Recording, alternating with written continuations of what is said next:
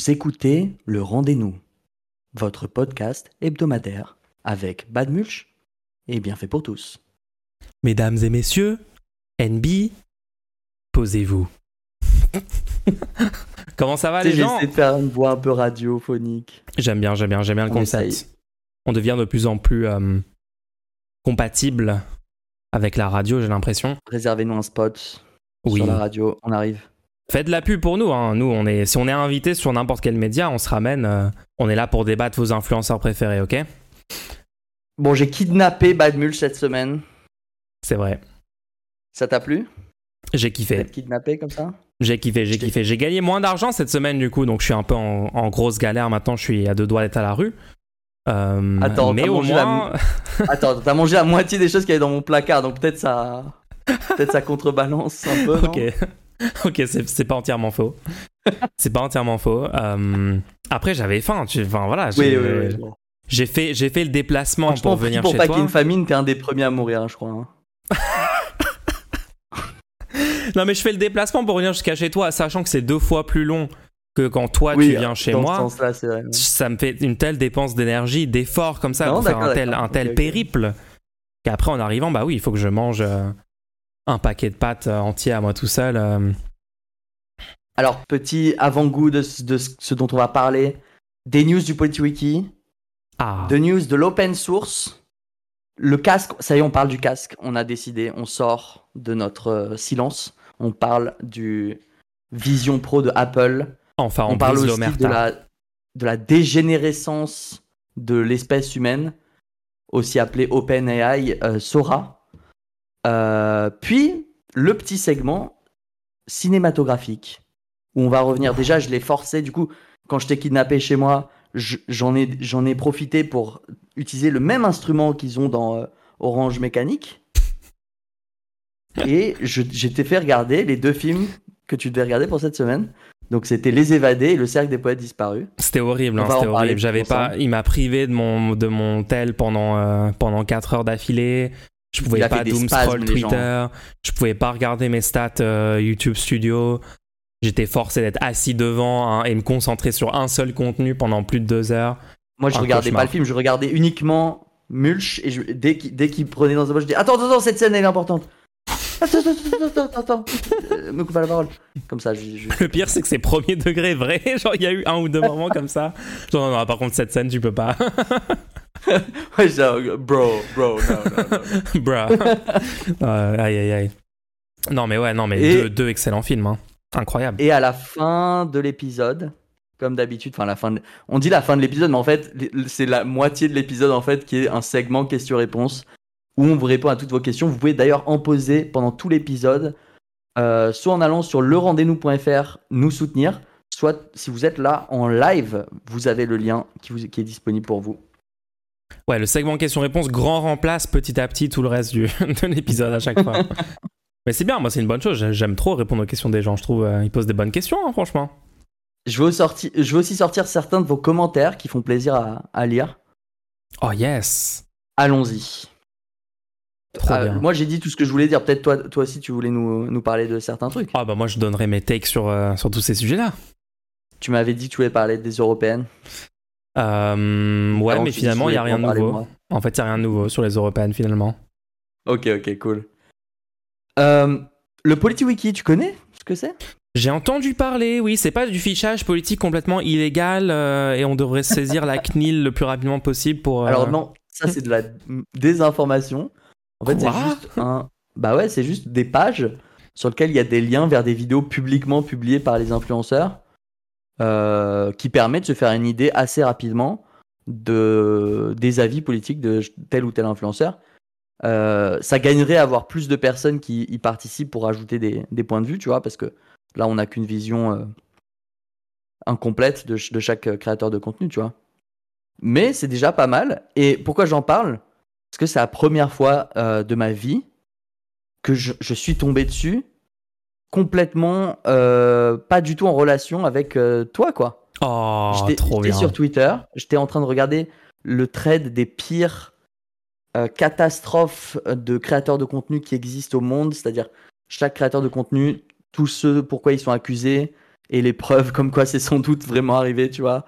Des trucs horribles. Il y avait plus gros créateurs de contenu. Ouais, ouais. Créateurs de contenu par créateur de contenu. C'est juste fou, quoi. Enfin, qui sont ces gens, mais bon, bref. je descends, je descends, descends. Et là, psiodélique, la personne met un énorme pavé extrait du PolitiWiki pour donner rapidement un aperçu des positions politiques de la personne. Ça marche? Ah, c'est bien. Oh, c'est incroyable. Je suis trop content, les gens. Je suis trop content dans voilà dans la nature dans la nature des gens on, les on tombe sur eux sur Twitter et en fait les infos c'est juste des screenshots de PolitiWiki c'est parfait c'est littéralement je sais pas si vous vous rendez compte à quel point je suis satisfait de ça il y a un an, ce site n'existait pas. On n'avait pas cette plateforme, on n'avait pas lancé le concept, on était en pleine, en pleine phase de, financement pour ça. Et un an après, il y a des, gens sur Twitter qui ont des communes, qui sont suivis, qui font des threads en utilisant l'outil le, PolityWiki. C'est c'est juste parfait quoi. C'est le début, à mon avis, c'est le début de, de, grandes choses à venir pour le PolityWiki. Euh, là, dernièrement, j'en parle plus sur le stream. Je commence à faire des, petits streams de remplissage réguliers là, le mercredi. Ça se passe très très bien. Et je vois, que ça a un peu relancé l'engouement. Tu vois, il y a plein de gens qui viennent contribuer. Euh, euh, maintenant, je pense qu'il n'y a pas une journée sans au moins une ou deux personnes qui contribuent, grand minimum, quoi. Donc, non, c'est vraiment trop, trop cool. C'est vraiment, vraiment trop, trop cool. Rappelle les gens que sur le Discord de la Neutrosphère, ça c'est une petit, petite parenthèse, au cas où vous n'étiez pas au courant, notre communauté, on a un Discord. Donc déjà pour les gens qui regardent peut-être ce podcast seulement sur la chaîne, le rendez-nous, sur les plateformes, etc., il y a un Discord. Et on a un canal pour s'organiser sur l'ajout d'informations dans le PolityWiki, sur le fait de rédiger les pages, il euh, y, a même des, y a même un canal genre PolityWiki euh, To-Do List, hein, si vous voulez aller regarder du contenu pour remplir. Et il euh, y a beaucoup de gens qui s'organisent là-dessus pour, pour remplir le wiki collectivement. Donc, donc, Et comment ils appellent ça sur Wikipédia? Comment? Je crois qu'ils appellent ça les pommes à cueillir. Parce qu'en fait, l'article pour la pomme, à la base, c'était la pomme est un fruit. Ah. Et du coup, ils en ont fait un exemple en disant voilà, en disant si un article qui est vraiment, euh, en fait, c'est, c'est, faut pas le voir comme un mauvais article, faut voir comme un article à compléter, quoi. Parce que c'était il y a littéralement eu une époque où vous alliez sur Wikipédia, vous cherchez pomme, il y a marqué la pomme est un fruit. Exactement, exactement. C'est un, c'est une pyramide euh, avec des contributions, des, centaines, des milliers de contributions de plein de gens. Et euh, c'est vrai qu'en l'état actuel, tu as des articles, voilà, il y a, deux, trois trucs et on aimerait que ça soit évidemment complet. C'est le but long terme. Hein. donc, euh, merci encore à toutes les personnes qui contribuent, qui aident, euh, qui financent, qui font le taf pour euh, construire ce, wiki qui est d'intérêt public, hein, comme, comme, comme nous le montrent des gens qui s'en servent pour parler des soucis avec le contenu psychodélique, qui en effet est vachement problématique. je pense qu'on est en train de démontrer très clairement l'utilité. Ok, donc ça, ça j'étais surpris de le voir juste en, me baladant sur les réseaux sociaux. Mais j'étais aussi surpris de voir autre chose en me baladant sur les réseaux sociaux. Mhm. La vidéo d'une d'une femme marchant dans la rue, marchant dans une rue assez sombre de plein de avec plein de spots publicitaires, le sol euh, couvert de d'eau avec des réflexions, etc. Mhm. Cette vidéo était complètement générée par euh, intelligence artificielle, par euh, machine learning. C'est flippant. Hein. J'ai regardé un petit peu la vidéo. J'étais pas à l'aise. J'étais pas à l'aise vraiment. Hein. je, je sais pas si ça, ça, ça a pas l'air de le faire à beaucoup de gens. Mais moi, j'étais pas à l'aise à un niveau vraiment euh, fondamental en regardant ce contenu, vu que ce contenu n'est pas crédible et que aucun humain ne se donnerait la peine de faire un contenu aussi proche de la réalité, mais avec des erreurs aussi violentes ça fait ça, ça, fait ça me fait très bizarre. En fait, ce contenu est insensé, tu vois. Il se passe des choses dans ce contenu. Si juste vous voyez le contenu pendant quelques secondes, ça vous dérange pas. Voilà, vous voyez euh, du coin de l'œil, vous voyez bon, ok, c'est une femme qui marche. Et si vous regardez un peu plus attentivement, il y a des choses complètement. Ça sort d'un cauchemar. C'est un cauchemar. C'est littéralement un cauchemar. Euh, par exemple, les jambes, la personne est en train de marcher, les deux jambes passent l'une de l'autre côté la jambe gauche vient à la jambe droite et la jambe droite vient à la jambe gauche. Mais c'est très très dur de le voir. Hein. C'est très très dur. Moi je l'ai vu hein, la vidéo, euh, la, nouvelle vidéo de parce que là on parle du coup du nouveau projet de OpenAI qui vient de dévoiler, Soma. Et j'ai Comment, comment je dis? Sora. Sora, pardon. Ah oui, c'est pas. Je confonds avec un jeu, non? Il n'y a pas un jeu qui s'appelle. Bon, bref. Ouais, Sora, je crois que j'ai vu, donc j'ai vu la même vidéo hein, avec la, les gens, mais moi j'ai dû la regarder genre trois fois avant de. En, allant zoomant, en zoomant, en regardant les détails. Et au premier abord, j'ai pas du tout vu les petites erreurs. C'est ça qui est vraiment flippant, c'est que on s'approche d'un niveau de conformité avec la réalité qui est quand même. Euh, euh, après, c'est vrai qu'ils ont montré que des très courtes séquences, donc je pense que quand c'est des plus longues séquences, puis en plus ils ont. Ils ça ont... ne que une minute, et euh, par contre, ils ont montré des. C'est ça qui, qui est encore plus effrayant quand tu vas sur le site en question, tu descends un petit peu et ils te donnent des use cases. Des, des, cas de figure où ça ne marche pas. Ils te disent voilà les, les faiblesses de notre, de notre modèle. Et c'est des choses vraiment effrayantes, comme par exemple, euh, as des ils disent quelques chiens qui jouent les uns avec les autres, et les chiens ils se démultiplient, ils se fusionnent. Il y a l'avant d'un chien qui devient l'arrière d'un autre chien, des choses comme ça. Ils apparaissent juste de nulle part, ça, ça va pas du tout. La pire de toutes les vidéos, c'était des archéologues qui déterrent une euh, chaise en plastique. Cette vidéo, je peux même pas vous la décrire. Je. C'est la, ah oui, il y a des gros bugs avec la chaise qui est genre elle, vole dans les airs. Ouais. Elle, j'ai, moi, ça me fait des relents carrément. Je, je, trouve ça infect. Euh, parlons un peu du fond, du coup, parce que bon, si, si, si, là ça vous intéresse, vous pouvez aller les regarder, mais c'est pas le plus intéressant. Le plus intéressant, c'est le fond. Pourquoi le fond? En fait, il y a, y a, plusieurs problèmes. Premier problème, pourquoi est-ce qu'on fait ça? Pourquoi est-ce qu'on dépense énormément d'énergie, de temps, de recherche euh, pour faire ça Quel est l'objectif? Euh, ensuite, comment on fait ça? D'où viennent les. Parce que c'est un modèle, c'est le machine learning, ça utilise des informations déjà connues euh, pour pouvoir entraîner un réseau de neurones pour essayer de, de comprendre comment fonctionne la chose et de le reproduire. Donc, sur quoi c'est entraîné? Qu'est-ce qu'on utilise comme données en entrée? Et enfin, comment les gens vont interagir avec ça? Parce que honnêtement, mon, un de mes cauchemars, moi, ce serait l'idée que euh, tu aies de plus en plus de gens, vu, vu que c'est très facile à créer du contenu de ce type-là. Ouais. La prolifération de ce contenu dans tous nos espaces euh, euh, audiovisuels, que ce soit par exemple tu, tu, vois, juste là, nous on parle, pour illustrer ce qu'on est en train de dire, peut-être qu'il y a un logiciel qui va sortir et juste on est en train de parler. Nous, on n'aura jamais regardé la vidéo en question et il y aura une vidéo actuellement à l'écran avec des choses pour illustrer ce qu'on est en train de dire, qui seront générées. Et du coup, ça fait du contenu facile à pouvoir mettre euh, sur, euh, sur YouTube, sur des chaînes de télé et tout. Je suis sûr des créateurs vont commencer à faire ça. Moi, j'ai vu, des, j'ai vu des gens dire on pourrait, ils pourront juste prendre des livres, des audiobooks tout entiers et genre vous recréer les scènes. Euh, ouais, non, ça, ils ont pas compris encore qu'on n'en est pas encore là, mais bon, bref. mais du coup, ouais, la prolifération de ce contenu-là, est-ce que, moi, j'ai, honnêtement, est-ce que tu as vraiment envie que des gens forment leur comprendre. Déjà, quand on avait du contenu qui était volontairement modifié pour euh, créer de la propagande avec une intention, comme par exemple toute la propagande pro-américaine euh, qu'il y a eu pendant toute la, fin du XXe siècle, tu vois. Ouais. Euh, ça déjà c'était un problème parce que du coup ça crée des gens qui ont le cerveau complètement bah, infecté par, par cette vision du monde.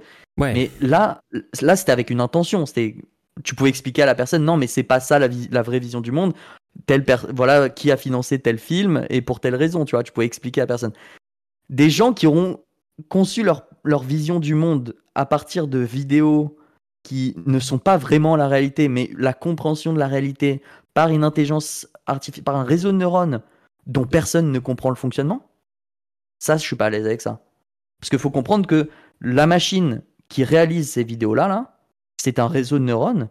Et les, personnes qui ont entraîné ce réseau de neurones ne savent pas du tout comment ce réseau de neurones fait pour faire ça. Je suis en train de regarder la vidéo de, des gens en train de bouger la chaise euh, dans le sable. Arrête, arrête, tu, vas voir. Moi, j'ai eu des cauchemars. C'est horrible. C'est un. J'ai littéralement eu des cauchemars. Hein. C'est vrai que je, je comprenais pas trop ce que tu disais sur le truc. Oui, ça, ça me dégoûte vraiment à un niveau viscéral et tout, mais c'est vrai qu'il y a un truc très, très dérangeant regarde pas trop longtemps les mains parce que tu vois les mains deviennent les mains, l'arrière la main ça, ça, devient ouais. l'arrière de Ah. la main puis ça redevient le devant de la main Ah. Le- le- les sourires des gens les micro expressions qui on a l'impression que c'est tous des, des des robots qui vont d'un seul coup euh, t'attaquer ouais. Ouais, Euh, ouais. c'est quelque chose c'est quelque chose Mais tu disais, ouais, tu disais, euh, dans quel but est-ce qu'il y a autant de financement? Pourquoi est-ce que ce genre de truc, c'est une, ça a l'air d'être un, vraiment un- une priorité pour l'humanité en ce moment, vu la quantité de ressources, de, de capitaux, euh, de, euh, de talents, de gens ultra euh, compétents dans l'informatique, etc., dans les recherches là-dessus qui, qui vont dans ce domaine pour faire ce genre d'outils, visiblement. Générer des trucs, euh, générer de, de- de l'art, des photos, maintenant des vidéos. Euh, est-ce que c'est pas juste un truc pour faire de l'argent? Ça veut dire que ils vont pouvoir euh, faire payer un abonnement à ça et puis tous les youtubeurs au lieu de chercher du stock footage ils vont juste le générer tout le stock footage pour euh, Mais ils vidéos, sont tu vois. payer tu sais qu'actuellement il y a des services tu payes 40 euros par mois t'as l- des millions de stock footage déjà de qualité. Ouais mais là tu pourras faire très spécifiquement très spécifiquement une scène qui peut-être n'existe pas dans la, dans la grosse base de données de stock footage. J'imagine. Ouais je sais pas Ouais, est-ce que, est-ce, mais tu vois l'argent qui est dépensé pour faire ça, tu vois le- les investissements et tout, est-ce que tu penses vraiment que, enfin, moi, moi, ce que les ah non, mais seuls bien trucs sûr, mais de toute ont façon, été- moi je, suis, moi, je crois profondément que le système capitaliste n'est pas du tout un système qui alloue les ressources de façon optimale. Enfin, tellement de contre-exemples de ça. Rien que toute la folie autour des crypto-monnaies ces dernières années, les bitcoins, etc. Vous regardez la quantité d'énergie Les que ça NFT. dépensait. Les NFT, enfin, tout ce- cet épisode NFT. Actuellement, c'est où les NFT, les gens? C'est où? Toutes les personnes il y a deux ans qui me disaient. euh, non, non, non, mais je te promets, les NFT, machin, c'est finito. Genre, tous les NFT ont perdu 99% de leur valeur. C'est, Ouais, Mais tout ça était Ok, hyper je- prévisible. Enfin, bref. Le seul, le seul truc crédible que, que quelqu'un a, j'ai vu sur- le point de vue de quelqu'un sur Twitter, le seul truc crédible que j'ai vu, c'était euh, des publicités complètement personnalisées pour chaque utilisateur. En temps réel, selon tes préférences. Et personne personne n'a jamais vu le contenu que tu es en train de regarder. C'est-à-dire que il y a un produit qui veulent, il va faire la pub d'un produit et ils, sont, ils génèrent le truc le, qui a le plus de chances de te faire acheter le produit. Genre. En vrai, ça, c'est méga flippant. Attends, ce que tu viens de me dire me fait premier degré hyper flipper du coup. Ouais, t'arrives sur une vidéo, t'arrives sur une vidéo Oh, YouTube. fuck. Ça prend en compte. Voilà, le- dans le prompt, il y a marqué cette personne est en train de regarder telle vidéo YouTube. Euh, elle a tel âge, elle fait telle profession, et voici la vidéo qui lui fera acheter euh, notre produit, qui est une boisson énergisante, je sais pas quoi. Et là, boum, ça génère une vidéo. On est foutu, les gens. On est foutu, ça y est, finito. Pire Donc, dans, timeline. dans la vidéo, je sais pas si tu regardes dans la vidéo que. Là, je suis en train de regarder la vidéo de la grand-mère en train de souffler ses bougies Non, avec les gens dans pas- Ouais, regarde surtout pas les mains dans celle-là, mais les mains sont si tu regardes la la, la vidéo avec les chaises, la plupart des, des gens ont trois bras. Et il y a un bras qui devient. le- le- on dirait que le truc se rend compte. Ah non, attends, il est pas censé avoir trois bras. Attends, je vais le faire devenir un bout du, du jean et puis c'est bon. Ah non, non, t'inquiète, c'était pas un bras, c'était une, un, non, non, y a- entrée de la il y a- chaise ce bras n'existait pas en fait. Non, non, t'inquiète, il y a pas de souci, il y a pas de souci, t'inquiète. Tout va bien dans cette scène. c'est c'est horrible. je, je- bref. Euh, mon problème, c'est que moi, donc, je- moi, dans mon, mon activité principale, je développe des jeux vidéo, ok? Basé. J'étais en train de, de chercher euh, comment faire pour accélérer une vidéo dans le moteur de jeu que j'utilise, qui est open Ouais. source, qui s'appelle Godot Engine. On en reparlera un peu plus tard. C'est Et il y a des trucs à dire aussi sur ça. cette ouais, ouais, il y a des trucs à dire. On va en parler. ouais, ouais, ouais, ouais.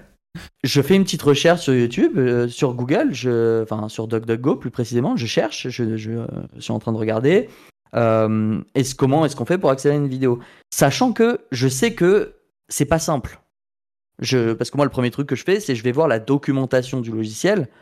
Et dans la documentation, il, il te donne pas, de, ça n'existe pas une fonction simple pour le faire, d'accord? C'est pour ça que je suis en train de chercher. Je tombe sur un article beaucoup trop long pour répondre à cette question, qui me dit d'utiliser une fonction. Je sais que la fonction n'existe pas et je me rends compte, ok, en fait, je suis arrivé sur un site entièrement généré par intelligence artificielle. Oh mince. ils ont généré une page, ils ont Oh. généré une page. Comment faire, comment accéder à une vidéo dans Godot? Ils ont généré une page qui fait 800 lignes. toutes, les, toutes les trois paragraphes, il y a marqué euh, acheter notre guide, acheter notre cours. Ça, il y a vraiment des business complètement scam, complètement malhonnêtes qui, qui sont apparus. Euh, les ressources énergétiques pour générer ces centaines de pages complètement fausses qui existent, c'est fou, c'est absolument fou. Euh, et j'ai aucun moyen de savoir que c'est généré par intelligence artificielle. C'est juste vu que moi, je sais que ça existe, je sais de quoi est capable l'intelligence artificielle, je l'ai utilisé un petit peu pour voir de quoi il s'agissait. Je peux reconnaître que cette page n'a pas été écrite par. Euh, enfin, n'est pas réelle. ouais. Ouais. Et donc, j'ai pris le lien du site et je l'ai rajouté. Euh, j'utilise une extension. Une extension qui permet de complètement masquer des résultats de recherche, tous les prochains résultats de ce site-là. Très bonne idée. Et ça, je le hein. fais. Je le fais tout seul. C'est-à-dire que pour le moment, il n'y a pas de solution systémique pour, pour combattre ça. Comme je l'ai expliqué, j'ai aucun moyen de savoir si ça a vraiment été euh, généré par intelligence artificielle. Moi, je le pense. Donc pour mon propre bien, je me l'ai soumis dans, dans une blacklist. Ouais, t'as plus jamais envie de retomber sur un truc qui potentiellement est complètement fake, généré par IA. C'est pas du vrai contenu humain euh, qui a un sens, quoi. C'est exactement. Mais à l'avenir, il faudrait qu'il y ait des régulations. Il faudrait que ce soit illégal de publier du contenu généré par intelligence artificielle sans le mentionner. Parce qu'en fait, qu'est-ce que tu es en train de faire quand tu publies du contenu généré par intelligence artificielle? C'est exactement comme si tu avais demandé à quelqu'un qui n'a aucune connaissance particulière sur ce sujet-là. Tu lui as demandé est-ce que tu peux me bullshiter, est-ce que tu peux m'inventer complètement un article pour parler de ce sujet-là? Ouais, que dirait un expert euh, Fais un truc qui donne la vibe que c'est un expert en train de donner un, avis légitime sur un truc, ouais. Et là, le, stagiaire revient, on va dire c'est un stagiaire, tu vois, qui est payé pour faire ça. Il revient, il dit Ok, en vrai, moi, je connais rien sur ce sujet-là. J'ai fait genre, j'étais un expert, mais j'ai juste inventé du, de a à Z tout ce que je viens de dire. Et là, tu lui réponds Ok, cool, je vais le publier en disant que c'est un expert qui l'a fait. C'est ça, c'est ça que sont en train de faire tous les gens qui utilisent l'intelligence artificielle pour générer du contenu sans le déclarer, tu vois. Ouais, ouais, ouais, tu vois intrinsèquement comme un truc malhonnête, un truc trompeur. Euh. Bien sûr, il y, a des régulations pour euh, les journalistes. Si, des journalistes euh, font clairement des mensonges, tu vois, tu peux aller en prison, etc. Donc moi, je pense qu'il faudrait que, enfin, je sais pas du tout comment ça s'implémenterait, mais il faudrait interdire le, la publication de contenu généré par intelligence artificielle, généré par des, du machine learning, sans, sans dire que c'est du machine learning en fait. Ok. Alors attends, moi je, je te pose une question. J'ai, j'ai déjà utilisé des outils IA pour étendre des photos. Euh, il y a eu des cas où, genre, dans des miniatures de mes vidéos, j'avais une partie de l'image, euh, mais vu la disposition de l'agencement, etc., avec le texte, il me manquait genre, ah, il manquait l'arrière de la tête de quelqu'un. Et donc j'ai utilisé euh, une IA pour euh, générer le, reste du truc manquant pour que ça marche bien sur la miniature en gros. Est-ce que, est-ce que donc du coup dans un tel système, dans ce cas-là, je dois dire oui, je fais des miniatures générées, enfin je, genre partiellement, J'utilise des outils IA pour compléter des vraies images. À la limite, à la limite, faut au moins qu'il y ait marqué photo édité. Enfin, faut, faut, que ce soit genre de l'IA a été utilisé pour dans, dans, cette photo, quoi. Ouais, genre cette photo a été euh, AI enhanced, tu vois. D'accord, ok, ok. Parce que ça génère des parties de corps de la personne. J'ai les cheveux. En fait, imagine juste le, Genre le fait de vivre dans, une société où il y a du contenu généré par intelligence, généré par du machine learning qui n'est pas du tout contrôlé. Mm-hmm. Nous, nous, on lutte contre le statu quo, tu vois. Mais là, c'est littéralement la reproduction du statu quo. Parce que le, le, les, les choses qui vont être générées, c'est une version complètement euh, trompeuse d'une compréhension des données données à la base. Donc, c'est une photocopie d'une photocopie de, des, premières, des premiers résultats de Google. Ah oui, non, mais c'est juste tout l'IA, en fait, tout le, le, mécanisme même sur lequel ça se base, le fait de, juste reproduire des combinaisons, des recombinaisons de tout ce qui se trouve dans la base de données, c'est intrinsèquement un truc anti-innovation, anti-créativité, anti, euh, pense think outside the box, euh, faire des nouvelles façons de, de prendre des photos, de faire des vidéos, de d'écrire, etc. Puisqu'on est juste en train d'utiliser le passé pour régénérer des différentes combinaisons du passé, en fait. Donc, euh, il y a, ouais, y a un énorme souci de reproduction du statu quo. Et ça, ça fait des années qu'on le sait. Hein. Et, euh, et je vais quand même essayer de finir sur une note plutôt positive. Je pense qu'on va vivre comme pour, les, comme pour la blockchain, comme pour les crypto-monnaies, comme pour les NFT. On mhm. va vivre 10 ans où tout le monde va croire que ça y est, grâce à ça, on va pouvoir se passer complètement de d'artistes, de créateurs de contenu. Parce que ouais, genre une grosse hype, une grosse bulle autour de ça, et puis après. Euh, non, non. Moi, ce que je pense qui va se passer, c'est les gens auront besoin de respirer. Les gens en auront marre. Un peu comme l'épisode qu'on avait fait sur les sur le fait que les plateformes euh, telles que YouTube, etc., ont commencé à, à plus trop avoir de contenu pertinent présent sur ces plateformes-là et qu'on devait revenir sur l'achat de contenu. Tu te rappelles, on avait fait un, segment là-dessus dans un.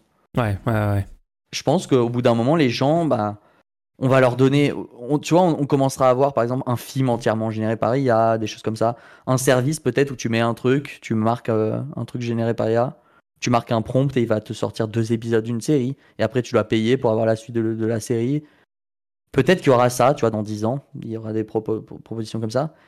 Mais ce sera les pires navets que vous avez jamais vus, sans aucune direction, sans aucun, aucun message, ou alors un message complètement. Personne n'essaiera de comprendre pourquoi le, le film se termine comme ça. Aujourd'hui, on essaie de comprendre. Aujourd'hui, tu regardes un film, la fin elle est ambiguë, et tu essaies de comprendre, tu essaies de te dire pourquoi est-ce que l'auteur a voulu dire ça. Ouais, qu'est-ce qu'ils ont voulu transmettre Qu'est-ce qu'ils ont voulu transmettre Et bien que des fois, c'est beaucoup trop ambigu et que du coup. Tu vois, c'est ça qui est intéressant, c'est lesquels sont les films les plus frustrants? C'est les films où justement la fin est ambiguë, personne ne comprend clairement quel était le message. Et après, t'as un gros débat avec tous tes potes sur qu'est-ce que ça voulait dire. Ouais. Ça va être que ça. Et je pense qu'à un moment, on va, on va, se dire ok, il nous faut. Euh, parce que le, ça, vu que l'intelligence artificielle est entraînée sur les données qui sont disponibles, s'il y a une prolifération de données qui sont générées par IA, on va avoir une dégénérescence de plus en plus catastrophique du contenu. Parce que les prochaines IA vont se euh, réentraîner sur les films générés par IA précédemment, donc ça va. Mais non, mais t'as as, raison. Sur le truc de, des discussions, personne pourrait avoir une discussion sur c'était quoi le message du film, qu'est-ce qu'ils ont voulu dire par là, etc. après, oui, tu peux prompter peut-être avec des scènes. Euh, mais euh, ça, enfin, en tout cas, si, si tout le truc est généré par un prompt, si l'ensemble du truc, genre l'histoire, etc., si tout est, généré par IA, à quel moment les gens vont vraiment avoir un débat avec leurs amis pour savoir le sens? En fait, t'aurais juste l'air complètement fou d'avoir un débat sur c'est quoi le sens de ça, machin. C'est genre, non, mec, c'est généré par IA, en fait. Enfin, il n'y a pas de. C'est une chimère euh, convoquée comme ça par un réseau de neurones qui a imaginé un truc euh, complètement vide de sens humain parce qu'il n'y a pas d'intentionnalité. Il n'y a pas d'intention, il n'y a pas de. Alors, ouais, attention. Mais c'est déjà le cas aujourd'hui, c'est déjà le cas aujourd'hui. L'art il y a, tout le monde s'en fout en fait. Hein. Mais non, mais c'est ça qui est intéressant, c'est. On n'est pas en train de dire que l'IA, en, globalement, c'est une catastrophe, parce que le, le machine learning et l'entraînement de modèles est utilisé depuis des vingtaines d'années, et c'est très utile. C'est ce qui a au fondement de la reconnaissance de, de, l'écriture, par exemple, le fait que quand tu écris, ils reconnaissent que pouvoir faire de l'optical recognition. Plein, plein, plein de trucs sont hyper utiles, sont basés sur le, les modèles de, de machine learning. Le problème pour moi, et je le dis depuis le début, j'en parlais déjà, en, je me rappelle en 2018, euh, quand, quand il y avait déjà des, du machine learning qui commençait à apparaître et tout. Pour moi, le problème, c'est l'idée. Il y a deux problèmes. Le premier problème, c'est que certaines personnes pourrait croire que ce sont des algorithmes. Ce ne sont pas des algorithmes. L'algorithme, c'est le modèle, c'est l'idée d'avoir un réseau de neurones, ça c'est l'algorithme. Mais ensuite, une fois qu'on a entraîné le modèle, c'est plus un algorithme, ça, c'est juste un réseau de neurones entraîné. Et ça, du coup, il n'y a, pas, y a rien, il n'y a aucune sûreté, tu vois, toute, toute la, la prédicta, prédict, oula. Le, le déterminisme d'un algorithme. Tout le déterminisme que tu as normalement avec un algorithme, est absent du fonctionnement d'une intelligence artificielle parce que l'intelligence artificielle, tu l'as entraînée sur un modèle. Si tu lui donnes pas, tu l'as entraîné sur une, base de données, tu lui donnes pas des choses qui sont dans la base de données et dont tu, l'as entraîné pour reconnaître ces choses-là. Par exemple, euh, est-ce que une, photo est un chat ou pas Tu vois? Ouais. Si tu entraînes un modèle pour faire cette tâche-là en particulier. Si tu lui donnes une des photos qui était dans, dans ta base de données de chat, tu es sûr, puisque tu l'as entraîné là-dessus, que en sortie il va te dire oui, voilà, ça c'est, il y a bien un chat sur cette photo. Et on croise les doigts pour se dire que le réseau de neurones a à peu près compris ce qu'il était censé chercher, qu'il a trouvé une méthode pour comprendre s'il y a un chat ou pas. Mais on n'en sait rien. Et donc on va lui donner une nouvelle photo, on va lui demander est-ce que c'est un chat ou pas? Et si c'était pas dans notre base de données, on est en train de prier, on est en train de se dire s'il s'il te plaît, ne sois pas débile, espérons que ça ait bien compris tout ce qu'il faut. Et c'est pas toujours le cas. D'ailleurs, dans la reconnaissance euh, faciale ou euh, dans le- les tests de CV, il y a eu des énormes euh, problèmes Scandales, de, de- du fait que dans la base de don- données elle-même était biaisée et du coup l'algorithme a n'a pas appris à reconnaître le CV comme nous on aurait voulu sur la base de est-ce que cette personne va être utile pour le job, mais ils ont appris à reconnaître un bon CV ou pas à partir d'autres facteurs qui étaient pris en compte dans la base de données, tels que est-ce que cette personne est un homme blanc Parce que c'est et ce facteur-là a été détecté par le le, le réseau neurone et a, a été utilisé pour déterminer si oui ou non c'est un bon CV, puisque on lui a dit- on lui a donné des CV qui étaient considérés bons, des CV qui étaient considérés mauvais par des humains. Et ouais. Donc c'est pas un algorithme. Il n'y a pas eu un algorithme pour Et tu peux déterminer. jamais, et en fait, tu peux jamais prouver euh, en observant le mécanisme lui-même que c'est un critère explicite dans le réseau de neurones de dire est-ce que tu es un homme blanc ou pas, tu vois? Parce que c'est une- complètement une boîte noire une fois que c'est une fois que c'est entraîné. Après, tu peux le prouver. Enfin, il y a plein de recherches là-dessus. hein. Pour derrière, une fois que le truc est, est, est figé, après, tu peux prouver les biais que ça. Mais voilà, c'est c'est moins détectable euh, au, au- au premier abord, disons quoi. Donc moi, je je suis pas contre l'utilisation ponctuelle. Euh, pour moi, pour qu'une utilisation d'un modèle euh, fait par machine learning soit éthique, il faut déjà que ce soit pas directement euh, du début jusqu'à la fin de la requête. C'est-à-dire que il faut que ce soit sur une partie compartimentée très très spécifique de la requête. Par exemple, si jamais je prononce une phrase, il faut pas que euh, je, pose une question, tu vois. Il Ouais. faut pas qu'il y ait un modèle qui à la fois comprenne ma question, l'interprète, fasse les recherches en ligne et me donne un résultat. Il faut pas que ça, s- faut pas qu'il y ait un seul modèle qui ait appris à faire tout ça. Il faut par exemple qu'il y ait un modèle qui entend ce que j'ai dit et essaie de le, trans- de le transcrire, de me donner un, un texte. Et après, il faut qu'il m'affiche le texte, puisque deuxième truc pour moi, pour que ce soit éthique, il faut qu'on vérifie les outputs. Il faut que les, ce que nous renvoie le, le modèle de machine learning, il faut qu'on vérifie qu'il n'a pas fait n'importe quoi. Puisque vu qu'on peut pas le garantir à l'avant, à l'avance, il faut que ce soit un humain qui spécifiquement se dise est-ce que c'est une bonne réponse ou pas? Parce que là, ils nous ont eu euh, OpenAI et ChatGPT là. L'année dernière, ils sortent leur projet en disant c'est un projet de recherche. C'est en bêta, on le sort aux gens, mais c'est juste pour que vous voyez comment ça fonctionne. Euh, alors attention, parce que tant que c'est en recherche, il va vous donner des, des réponses qui seront fausses. Euh, il va vous donner des réponses insensées. Des fois, il va de- être insultant. Euh, et même, des- de toute façon, tout ce que vous dites est enregistré et on, et on le garde sur nos serveurs.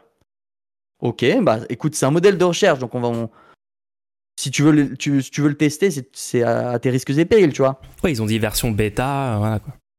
Est-ce que tu as l'impression que les gens utilisent ça comme une version de recherche actuellement?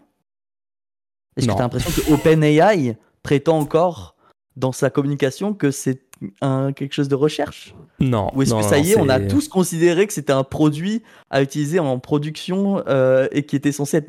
Alors que c'est pas le cas. Normalement, tu, te fon- tu ferais une re- dans un monde à peu près éthique, tu fais une requête et elle doit être, si c'est un produit euh, proposé commercialement, la requête doit pas sortir euh, au public tant qu'elle n'a pas été vérifiée par, par quelqu'un. Donc, tu fais une requête, le modèle génère une réponse et il y a un, un modérateur qui s'assure qu'il n'y ait pas des mensonges, que ce que tu as posé, enfin, que, la, que la réponse peut. Tu vois? Ouais. À un moment, cette étape-là était complète- a complètement disparu. Ce qu'on n'accepterait pas du tout dans d'autres cas de figure. hein.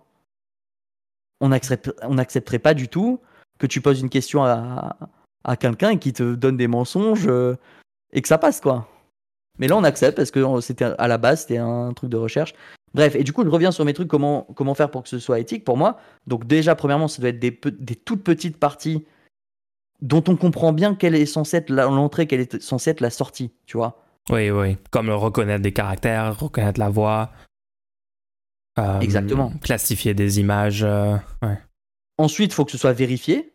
faut qu'on puisse le vérifier. faut qu'on puisse se dire oui, c'est bon, c'est ce que je voulais ou pas. Donc, tu vois, par exemple, le fait de pouvoir poser des questions, euh, quelle, est la raison de vivre, tu vois, le, fait de pouvoir poser cette question-là à ChatGPT, bon, c'est marrant, tu vois, mais vu qu'on peut techniquement pas savoir si, c'était oui ou non une bonne réponse, pour moi, l'usage est, est, clairement euh, pas éthique. Puisque tu peux pas techniquement dire oui, c'est bon, il a fait ce qu'on voulait de lui. Puisqu'on n'a pas de réponse à ça, nous-mêmes.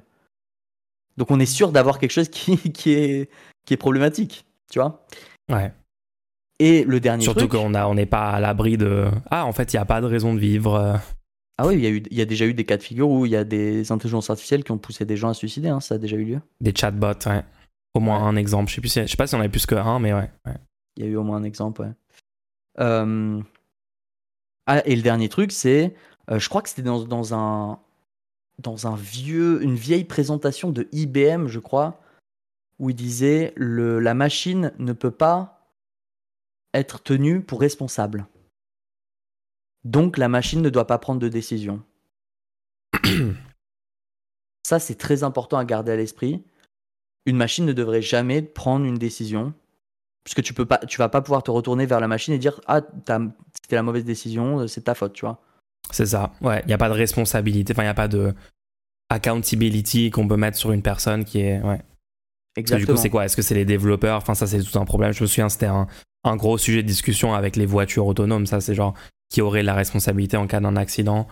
Et c'est la même chose pour tous les, toutes les autres applications de cette technologie. Hein, Bref, et si on ajoute à tout ça le fait que écologiquement c'est une catastrophe, euh, les gens, si vous avez des questions sur le, le fonctionnement du monde, l'histoire, allez sur Wikipédia.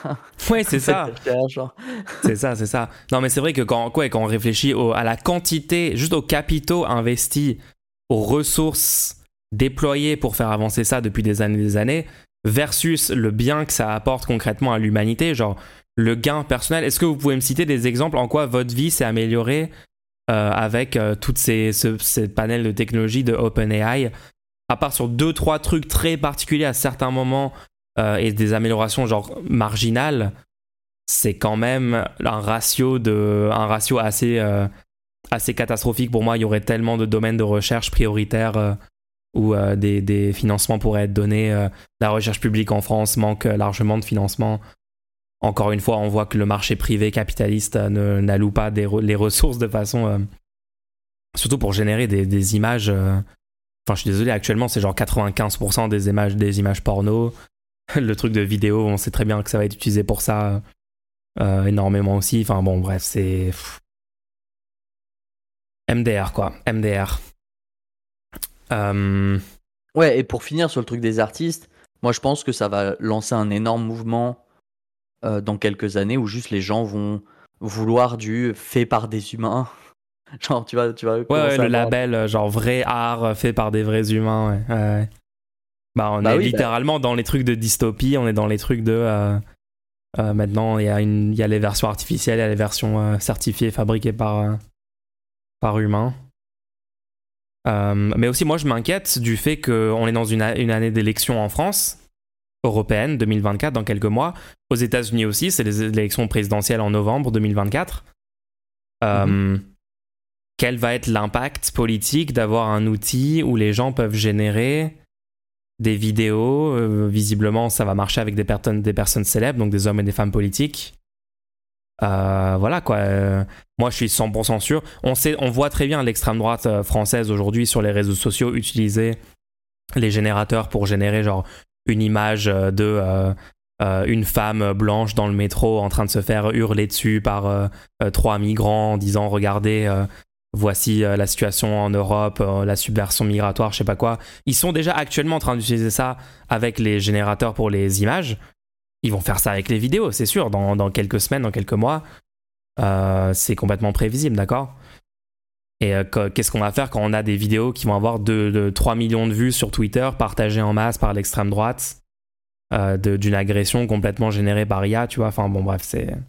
Et inversement, le fait que on ne pourra plus croire dans une vidéo. Et du coup, que ça donne la possibilité pour n'importe quelle personne dont on découvre une vidéo incriminante de dire Ah non, mais celle-là a été générée par intelligence artificielle. Oui, oui, oui. Ah non, ces anciens tweets de 2012. Non, non, cette photo est générée par. Bon, attends, les anciens tweets, c'est déjà trop facile, mais. Ce Non, mais clip de moi là- en train de faire. euh, Ouais, en train de dire un truc raciste ouais. en soirée, euh, soi-disant d'il y a 10 ans, euh, c'est pas, pas moi. Aïe, aïe, aïe, aïe, aïe. C'est compliqué, hein. C'est compliqué. Mais toi, donc toi, tu dis il faudrait le réguler, il faudrait que ce soit littéralement illégal de poster une vidéo générée par IA euh, en, en, en sans indiquer clairement que c'est généré par IA. Bah, oui, en fait, c'est important de. Enfin, je- ok, juste si tu sais pas si ça a été généré par IA ou pas, pour moi, ça pose des gros problèmes puisque ça, ça, ça déjà premièrement, si on est, si on doit à l'avenir entraîner des modèles, le fait de ne pas pouvoir détecter et de réentraîner les modèles sur des choses générées par IA, c'est une catastrophe.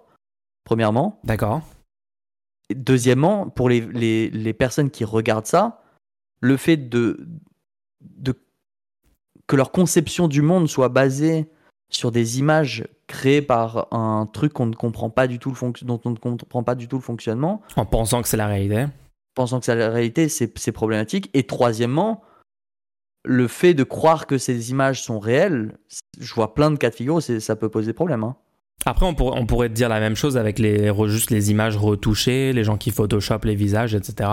Mais ça, Bah, Il y a eu un en, mouvement là-dessus. Et Il y a, déjà, il y a Ouais. déjà eu un mouvement là-dessus. Les gens ont dit c'est c'est un problème. Tu vois, il y a eu une loi, loi sur. euh, ouais, ouais. il y a la même critique. Regardez un peu comment ça trompe complètement les gens. euh, les gens commencent à avoir des, des, des problèmes psychologiques, à s'imaginer qu'ils devraient ressembler à ce qu'ils voient dans les magazines. Il faut maintenant dire que euh, dans un magazine, si c'est retouché, il faut mettre photo retouchée. Et moi, je pense que c'est une bonne chose de, de devoir mettre photo retouchée, tu vois.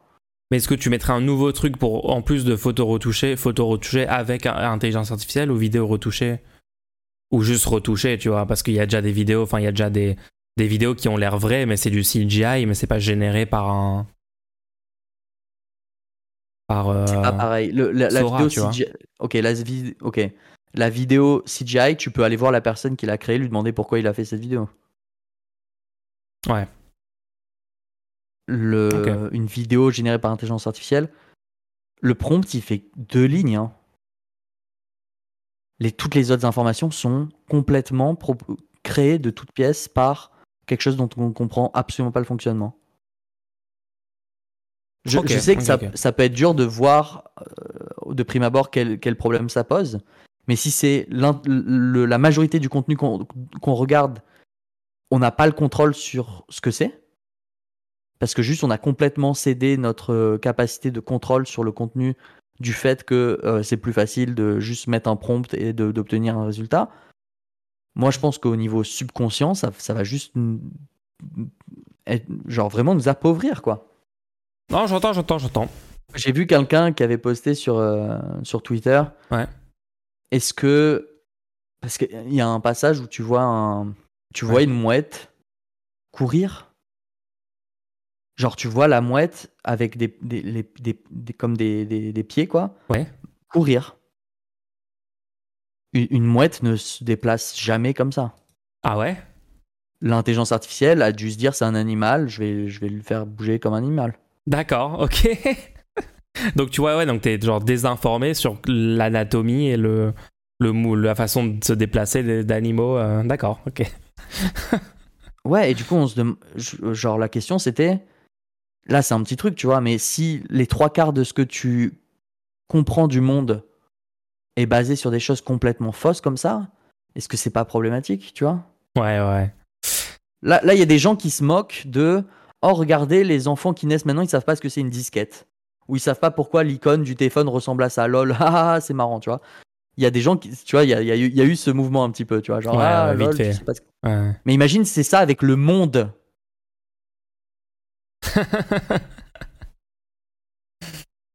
ouais. Ouais, Voilà. ouais. Non, c'est sûr, c'est sûr, c'est sûr. Bref, euh, n'allez pas voir. euh, si vous êtes curieux, allez voir deux secondes, mais essayez de rester le plus. Aussi, voilà. pourquoi est-ce que je voulais que ce soit marqué? Moi, j'aimerais juste pouvoir appuyer sur un bouton de plus jamais voir ce contenu. Ça me fait peur, je, je suis faible, j'ai ça me- j'ai envie de vomir à chaque fois que je vois ce contenu et je veux plus jamais le voir de ma vie et euh, j'aimerais pouvoir juste cliquer sur un bouton et que ça euh, et vu que vu que tout le monde doit labelliser son contenu, que ça me permette de juste le cacher de, de ma vie. Après la vidéo de Trump et Biden qui mangent des spaghettis, c'était quand même du contenu. On est d'accord que c'est un cauchemar quand même. Oui, mais moi, je, moi j'aime bien regarder des que- films d'horreur, tu vois. On est d'accord que je pense.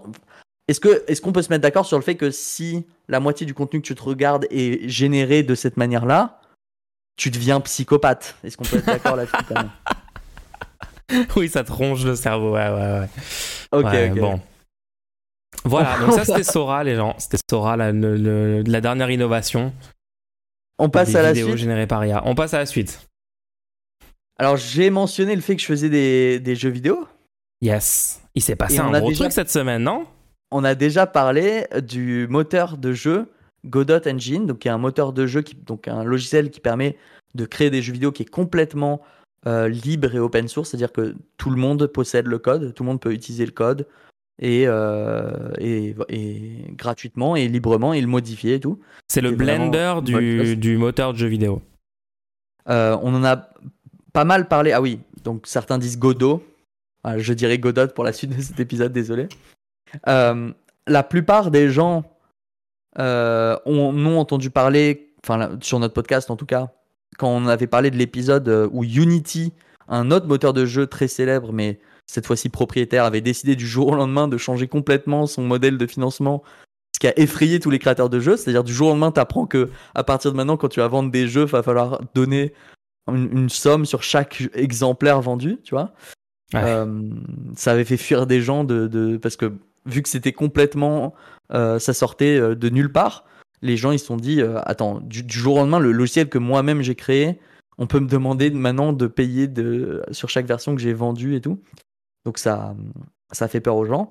Et ce logiciel, le, le- donc le, le moteur de jeu Godot, a de plus en plus de succès parce qu'il même pas respecté ta robuste. propre règle. T'as dit que c'était Godot. Waouh.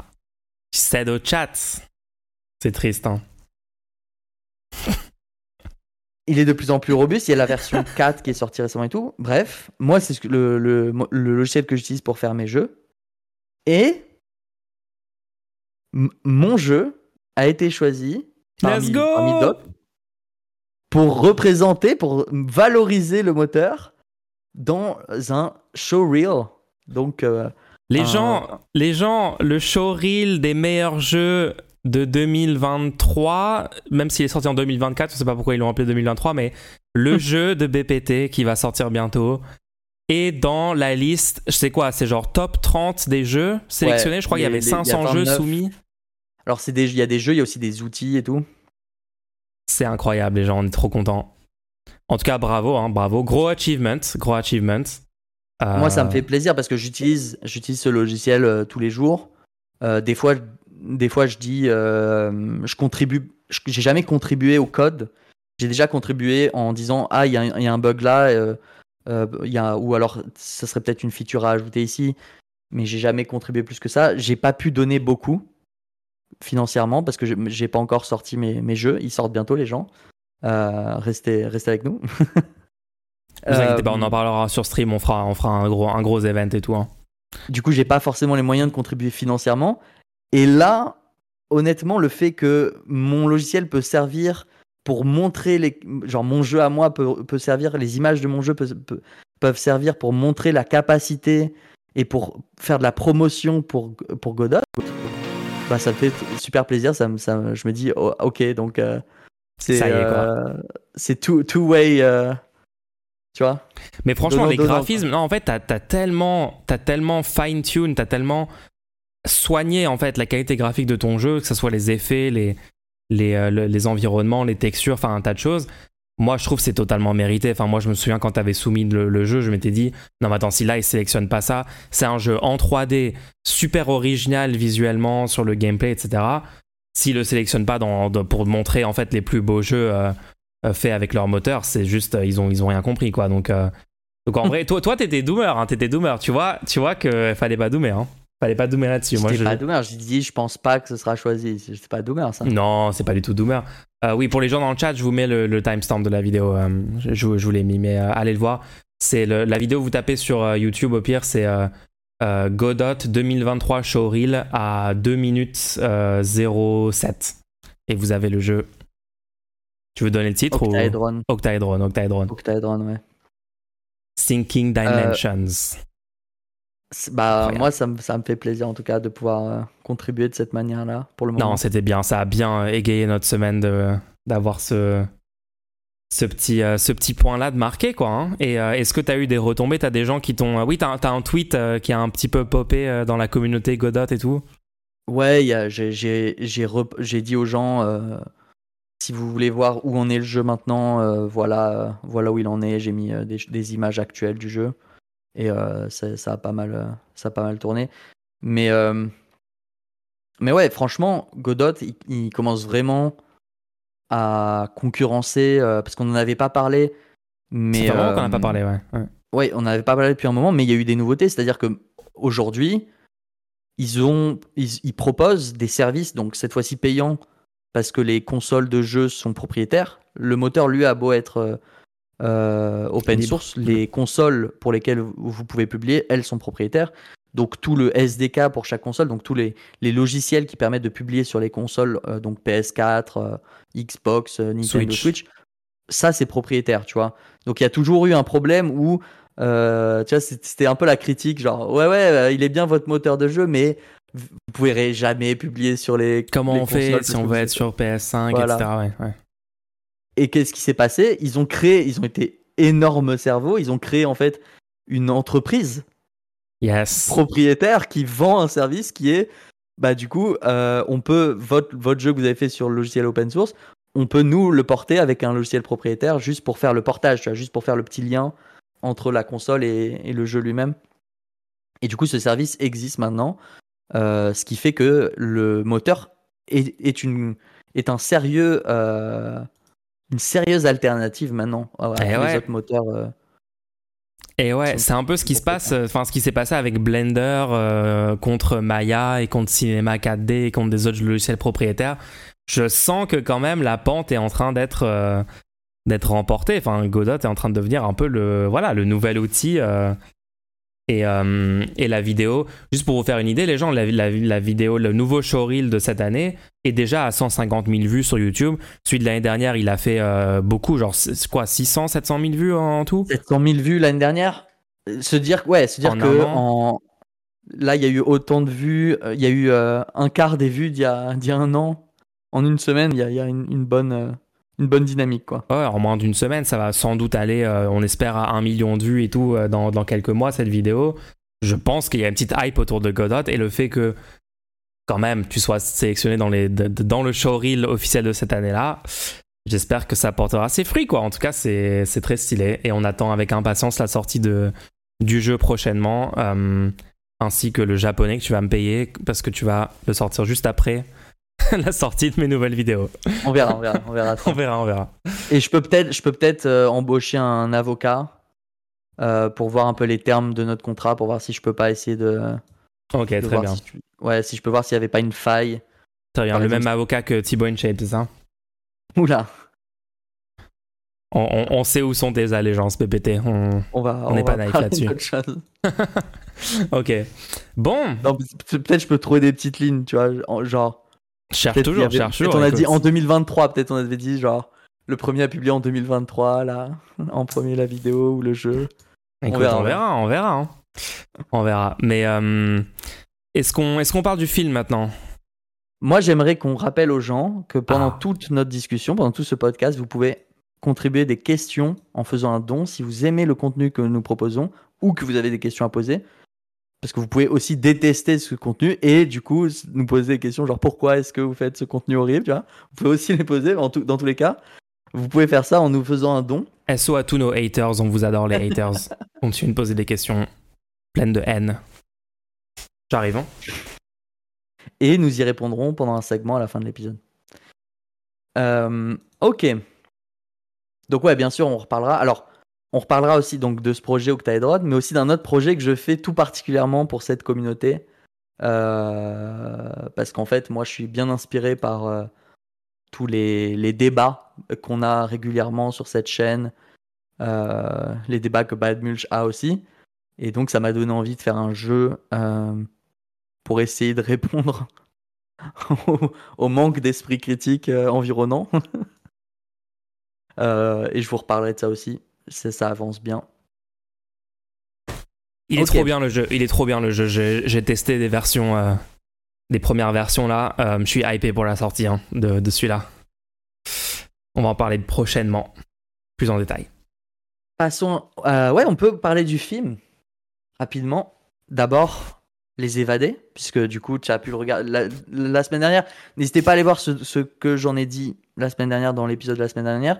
Mais là, on va faire juste un petit peu parce que vu que maintenant tu l'as vu, peut-être un, deux, trois mois à dire dessus Bah ouais, donc moi j'ai fait ma petite session rattrapage. Oh là là là là, j'ai trop kiffé ce film. C'est tellement puissamment anti-défaitisme. C'est tellement un message d'espoir en fait. C'est je, je tu, mais, mais tu me l'as bien décrit la semaine dernière parce que tu as réussi à ne pas me spoil. Euh, et donc je m'attendais pas du tout. Je voulais vraiment que tu puisses l'apprécier. Non, t'as été super stratégique, t'as quand même dit des trucs, mais t'as été méga stratégique, ouais. Est-ce que je fais un bon segment du rendez-vous ou est-ce que je le préserve un peu pour, euh, pour qu'il puisse apprécier le film?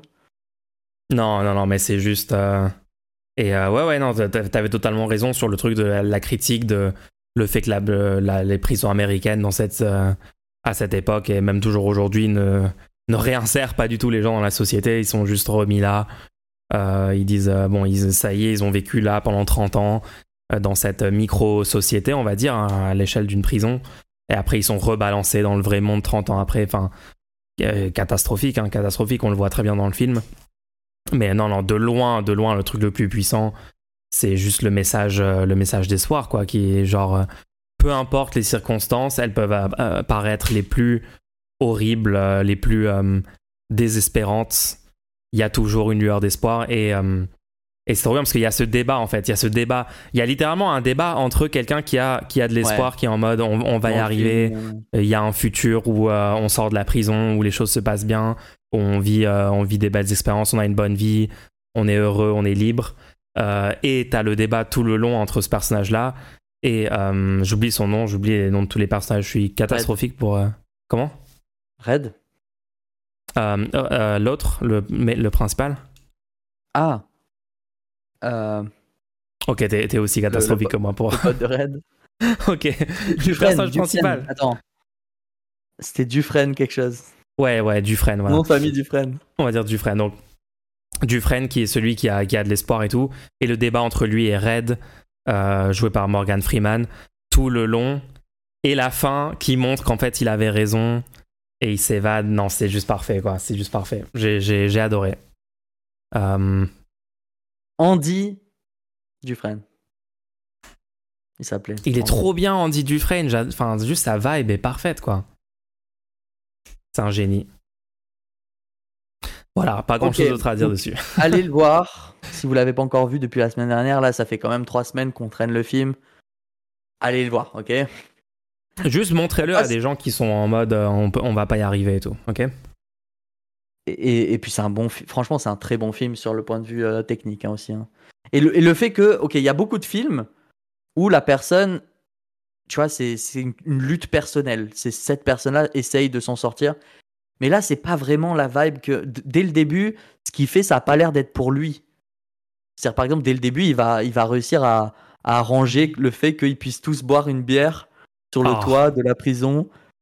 Et lui, ah, c'est ça le power move, c'est ça qui montre à quel point cette personne est spéciale. On lui en Une fois qu'il a négocié pour que tout le monde puisse avoir des bières pendant qu'il travaille, on lui en propose une, il dit Ah non, non, non, moi je bois pas. C'est parfait, c'est juste parfait. Quel Chad. Et, tu vois, non seulement il fuit de la prison, mais il démonte complètement l'institution. C'est-à-dire qu'il il, arrive à. Euh, euh, bah, euh, il, comment comment s'appelle? Il envoie des journalistes toutes les informations et, et le, le, les, les, membres de la prison qui, qui sont corrompus et tout se, tombent. Tu vois, donc c'est un win-win-win. c'est incroyable. C'est le truc le plus gros cerveau possible. Quoi. Il, fait, euh, il fait tout simultanément. Passons Au cercle des poètes disparus, le l'autre film. Alors celui-là, j'ai encore plus de mal à vous le spoiler. J'espère que vous l'avez vraiment regardé. Euh, si vous l'avez pas regardé, allez le voir. Gardez-vous la suite de l'épisode pour euh, pour une autre fois. Euh, le cercle des, poètes disparus. Je crois que celui-là, c'est parce qu'à la base, j'ai vendu ces recommandations comme des films qui pourraient carrément changer votre vie si vous le regardez dans les bonnes conditions. Et je pense que celui-là, c'est un des films qui pourrait le plus avoir un impact sur vous quand même. Ouais, franchement, franchement, encore plus que les évadés, je dirais. C'est vraiment un truc. Euh, il y a tellement de messages euh, subtilement véhiculés, mais de façon tellement, tellement, tellement basée. Et euh, ouais, moi je dirais que. Donc du coup, est-ce qu'on est qu'on résume un petit peu d'abord? Est-ce qu'on résume un peu le. Ouais, donc ça se passe dans une université américaine qui se fait passer un peu pour euh, université. Euh, ça ressemble à une université britannique, tu sais, euh, dans un château. Ouais, prep school. En, fait, en vrai, c'est une sorte de prépa super élitiste. mais, mais catholique. ouais. religieuse, hein, c'est une éducation religieuse. Ouais. Établissement privé, tous les enfants sont, sont des enfants d'eux. et, on, et, suit du coup une année, donc c'est le début d'une année, et l'élément perturbateur, j'aimerais dire, c'est que cette année, il y a un nouveau professeur qui enseigne la poésie. Et ouais. Et euh, donc, du coup, tu as, as, la classe. faut vraiment se rendre compte que c'est des, des, élèves qui sont tous destinés à faire genre une, des carrières euh, considérées prestigieuses de banquiers, d'avocats, de choses comme ça. Enfin, tu vois tout le temps des scènes avec les personnages et leurs parents euh, genre un, un, jeune homme et son, son père qui lui dit tu vas être euh, c'est quoi je sais plus si c'est médecin qui va être ou avocat enfin bref médecin, ouais. médecin donc c'est que des situations comme ça des gens voilà de la de la upper class américaine qui mettent leurs enfants là et ouais ce, ce prof incroyable Mr Keating professeur de littérature de, de poésie est direct dès le premier cours il perturbe complètement, il fait sortir les élèves de la, de la salle de classe. Déjà, il les fait euh, arracher les livres, l'introduction euh, euh, de, du, il leur fait lire manuel de poésie. Il leur fait lire l'introduction. moi, moi c'est ça que j'aime bien, c'est il te montre que les élèves suivent sans poser de questions l'introduction, c'est-à-dire que c'est ok en dehors de la classe, si, si tu n'es pas un élève, ces explications sont clairement n'importe quoi. Ouais, Donc c'est un cours de poésie et ils sont en train d'expliquer que pour noter la valeur d'un poème, il faut représenter sur un axe en deux dimensions l'axe X de la pertinence et Y de la beauté euh, du vers et que tu places les deux points et que tu calcules l'air sous le rectangle. Et t'es là en mode attends, on est censé, censé de la poésie. Ouais, ouais, c'est le truc le moins politique possible, tu vois. C'est le. Ouais, ouais. Ouais, oui, en gros, c'est le lycée Stanislas. Euh, oui, oui, c'est ça.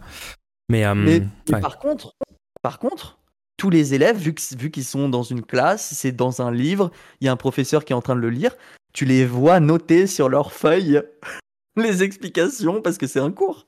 Ça montre en fait le poids du contexte social et de la pression à se conformer euh, aux institutions en fait. Quand tu as, as, une institution qui a une légitimité euh, symbolique qui est représenté comme légitime, etc. Et une autorité, euh, en fait, les gens sont prêts à accepter des trucs ridicules. Et en fait, au bout, au bout de cinq minutes de, ça, en fait, il fait semblant que tout va bien avec l'introduction de, de ce manuel de poésie. Il leur dit c'est du gros bullshit, arrachez la première page de votre manuel et tous les élèves sont là, genre, quoi? On va pas, on va pas détruire le, les livres, la propriété. Euh. Il dit non, non, arracher. Il commence à les engueuler pour Donc il y en a un qui arrache et les autres petit à petit commencent à suivre. Ils disent bon, ok, maintenant c'est acceptable. Le prof le dit, les autres le font, donc ils commencent à arracher petit à petit. Mais tu les vois, tu vois de, le. En fait, moi j'adore l'évolution des personnages, des, des, élèves du début du film à la fin du film. T'as vraiment genre cette première scène dans la classe où ils sont, ils, hésitent énormément à sortir du moule, à faire des trucs comme ça, euh, euh, à juste arracher les, les pages. Euh, puis entre ça et la scène de fin où t'en as tout un tas qui. on arrive tranquillement à la scène de fin. On, arrive tranquillement à la scène de fin, mais. Spoil pas, spoil pas notre propre review du film. et du coup, dans tout ça, il y a un personnage qui a l'air beaucoup moins important euh, que ce qu'il n'y paraît, mais en fait qui est très important, c'est le, le, le, le colloque. Donc il y a un personnage, bien sûr, qui est joué par. Moi, c'est comme ça que je le vois parce que j'avais regardé plein d'épisodes de, Doctor House. Donc c'est littéralement le, le pote de Doctor House qui joue, euh, mais quand il était jeune, qui joue ce personnage-là. Euh, mais pour moi, le personnage important, c'est son colocataire, qui est, qui est un élève très timide, qui n'ose pas parler, qui n'ose pas, quand il est dans un groupe de personnes, prendre la parole. Et plusieurs fois, tu vas voir tous ses camarades lui dire Non, mais vas-y, viens, prends la parole et tout. Et il, n'ose pas, tu vois. Il n'a pas confiance en lui. Des Voilà, il n'a pas confiance en lui. Souvent, tu as des élèves comme ça dans le, dans le système scolaire et c'est toujours compliqué. Et en fait, moi, je pense que le film, c'est un peu le caractère arc de ce personnage qui est un des éléments euh, fil rouge du film, je trouve. C'est pas faux. Hein. Euh, et au début, dans, dans, dans, dans, ces premières scènes, où ils leur disent, par exemple, venez sur le, le, devant de, de la classe et venez réciter un poème que vous avez écrit, il ose pas du tout y aller, il ose pas, même pas, il dit je l'ai pas fait, il se lève pas et tout. Et au fur et à mesure du film, tu vois qu'il commence à prendre confiance et, et surtout à s'en foutre, quoi de, des autres gens. Jusqu'à, et là on arrive du coup à, la dernière scène. Euh, je vais sauter. Moi, je vais Il y a bon, je vais pas parler de. Du drame. gros trucs qui se passent. Il y a une raison. Il y a une raison pour laquelle le professeur Keating est euh, viré de l'école. Et au moment où il est viré de l'école, c'est le premier, cet élève qui était timide, grâce à l'enseignement et les amis qu'il a pu se faire, grâce à cette ambiance qu'a créé ce professeur dans, dans cette ambiance abjecte de, de, de, cours euh, froids et tout, cet élève a pu ne pas passer à côté de sa vie et euh, avoir confiance en lui. Et c'est le premier à se mettre euh, debout sur son bureau et à pour protester contre le licenciement de protester contre le licenciement et payer hommage aussi, payer hommage à dire euh, c'est pas de votre faute, vous n'êtes pas responsable et on croit en vous et nous on est là, tu vois. Ouais. Et après, moi j'adore le fait qu'il y en ait. Il y, en est bon après la scène de fin elle est légendaire hein. genre il, y a plein d'élèves qui rejoignent qui se mettent debout sur le bureau pour euh, pour dire on, rend hommage à Keating. Mais c'est pas tous les élèves de sa salle de classe c'est pas 100% donc tu vois bien genre les gens qui ont été sortis du moule du matrixage de la société traditionnaliste de toute la pression sociale de leurs parents, leur famille, l'institution religieuse, euh, l'école, les, grandes études, le respect des normes, machin, et ceux qui sont qui ont dit non non nous on proteste euh, et on se met debout sur le bureau quoi. Et c'est tellement en fait c'est ouais c'est tellement un acte. C'est pas un truc il n'y a pas de violence, il y a rien de c'est tellement juste symbolique et pur le fait de juste tu te mets debout sur ton bureau. Euh, non, cette scène de fin était, était tellement puissante, quoi. Tellement puissante. Le film, globalement, le message, c'est l'anticonformisme. On est d'accord. Attends, attends, je veux rester un peu sur cette scène finale parce que euh, là, tu as le principal qui est remplaçant jusqu'au prochain semestre, tu vois, qui est en train de crier sur tout le monde Ah, asseyez-vous Ouais, il pète un câble. Euh, moi, ouais, pour, pour finir sur, sur ce personnage timide là, juste j'ai un dernier truc à dire sur lui. Du coup, c'est lui qui proteste quand il y a euh, Keating, donc le professeur de poésie, c'est lui qui proteste quand il, quand il va pour sortir et il, proteste, il dit non, c'est pas normal et tout. Et ce qui est très fort, c'est que du coup, le principal, donc qui est celui qui a mis en place le fait que, que le professeur soit viré, hein, il va dire à, à, cet élève qui était timide au début de l'année, qui n'osait pas parler, il va lui dire fermez-la, ne n'ouvrez plus la, parole euh, dans cette classe. Il lui dit explicitement. Ouais. Et je trouve c'est assez, euh, ironique et je pense que c'était fait exprès, tu vois. Et du coup, une fois qu'ils sont tous sur leur bureau, donc il, en, il se met en premier debout et il y a plein de gens qui le suivent, qui, qui, le suivent. Alors qu'au début du film, il a dit euh, à, son, à son pote, il lui a dit Toi, t'es un leader, moi, jamais. Euh, jamais je, les gens m'écouteraient, etc. Alors que c'est littéralement ce qui se passe à la fin du film, du coup, puisque c'est, il est le premier à se lever, il y a plein d'autres qui le suivent. Ce qui est intéressant, c'est qu'on suit un groupe de personnages tout le long du film qui sont très attachés à, aux, enseignements de, du professeur Keating. Mais les gens qui se lèvent, il y a des têtes qu'on n'a pas vues du film. C'est pas faux. Donc il y a eu aussi des impacts qu'on, tu vois, qu'on n'a pas, qui, ça, ça, te montre, tu vois, même si en dehors de tes cercles, ce que tu fais a aussi un impact, tu vois. Ouais, ça a des répercussions inattendues. Il y a des gens qui, qui on s'attendrait pas à ce qu'ils soient impactés par des, voilà c'est des, gens euh, clairement anticonformistes euh, mais et tu dirais ouais c'est que des impacts individuels et tout mais en fait ça voilà quoi le changement social euh, crée des vagues et crée des répercussions à droite et à gauche de façon imprévisible c'est vrai hein, c'est un, aspect du truc aussi hein. et cette scène elle se termine avec un plan qui a l'air très très délibéré euh, un plan sur lequel tu vois tous les personnages qui sont debout en train de regarder directement la caméra et sur le même plan tu vois tous les élèves à leur bureau qui ne se sont pas levés et ils, sont, ils ont la tête complètement recroquevillée ouais genre les chines ils courbent les chines quoi et t'as un peu l'impression ok donc au moins il a sauvé la vie de ces gens là quoi. Ce professeur il au moins il a dématrixé euh, mais oui, ça, une dizaine d'élèves. qui seront ces gens honnêtement? Tous les autres qui, qui vont suivre l'éducation jusqu'au bout, qui vont faire tout ce qu'on leur a demandé à la lettre. C'est tout plein de gens qui arrivent à 40, 50 ans en se demandant mais qu'est-ce que j'ai fait de ma vie? euh, Non mais c'est vrai, il y, a, y, a beaucoup de gens qui souffrent de ça. C'est pas de leur faute, tu vois. Ils vivent dans, ils, arrivent dans un environnement, ils rencontrent personne qui leur mettent l'étincelle dans les yeux, et puis ils se rencontrent à, à, ils se rencontrent à 50 ans, mais euh, les, les biens, les, les, le bonheur matériel, bon, euh, ça m'apporte rien de plus. Euh, tu vois, ils, ils sont obligés ils ont de faire suivi, leur, ils, ont suivi le, le chemin le plus évident, le plus simple, tout tracé par leur, leur environnement familial, scolaire, euh, tout un tas de choses comme ça. Euh, et du coup, ouais, ils n'ont pas pris leur, leur décision sur ce que eux voulaient vraiment pour leur vie, quoi. Il y a beaucoup de gens, malheureusement. Hein.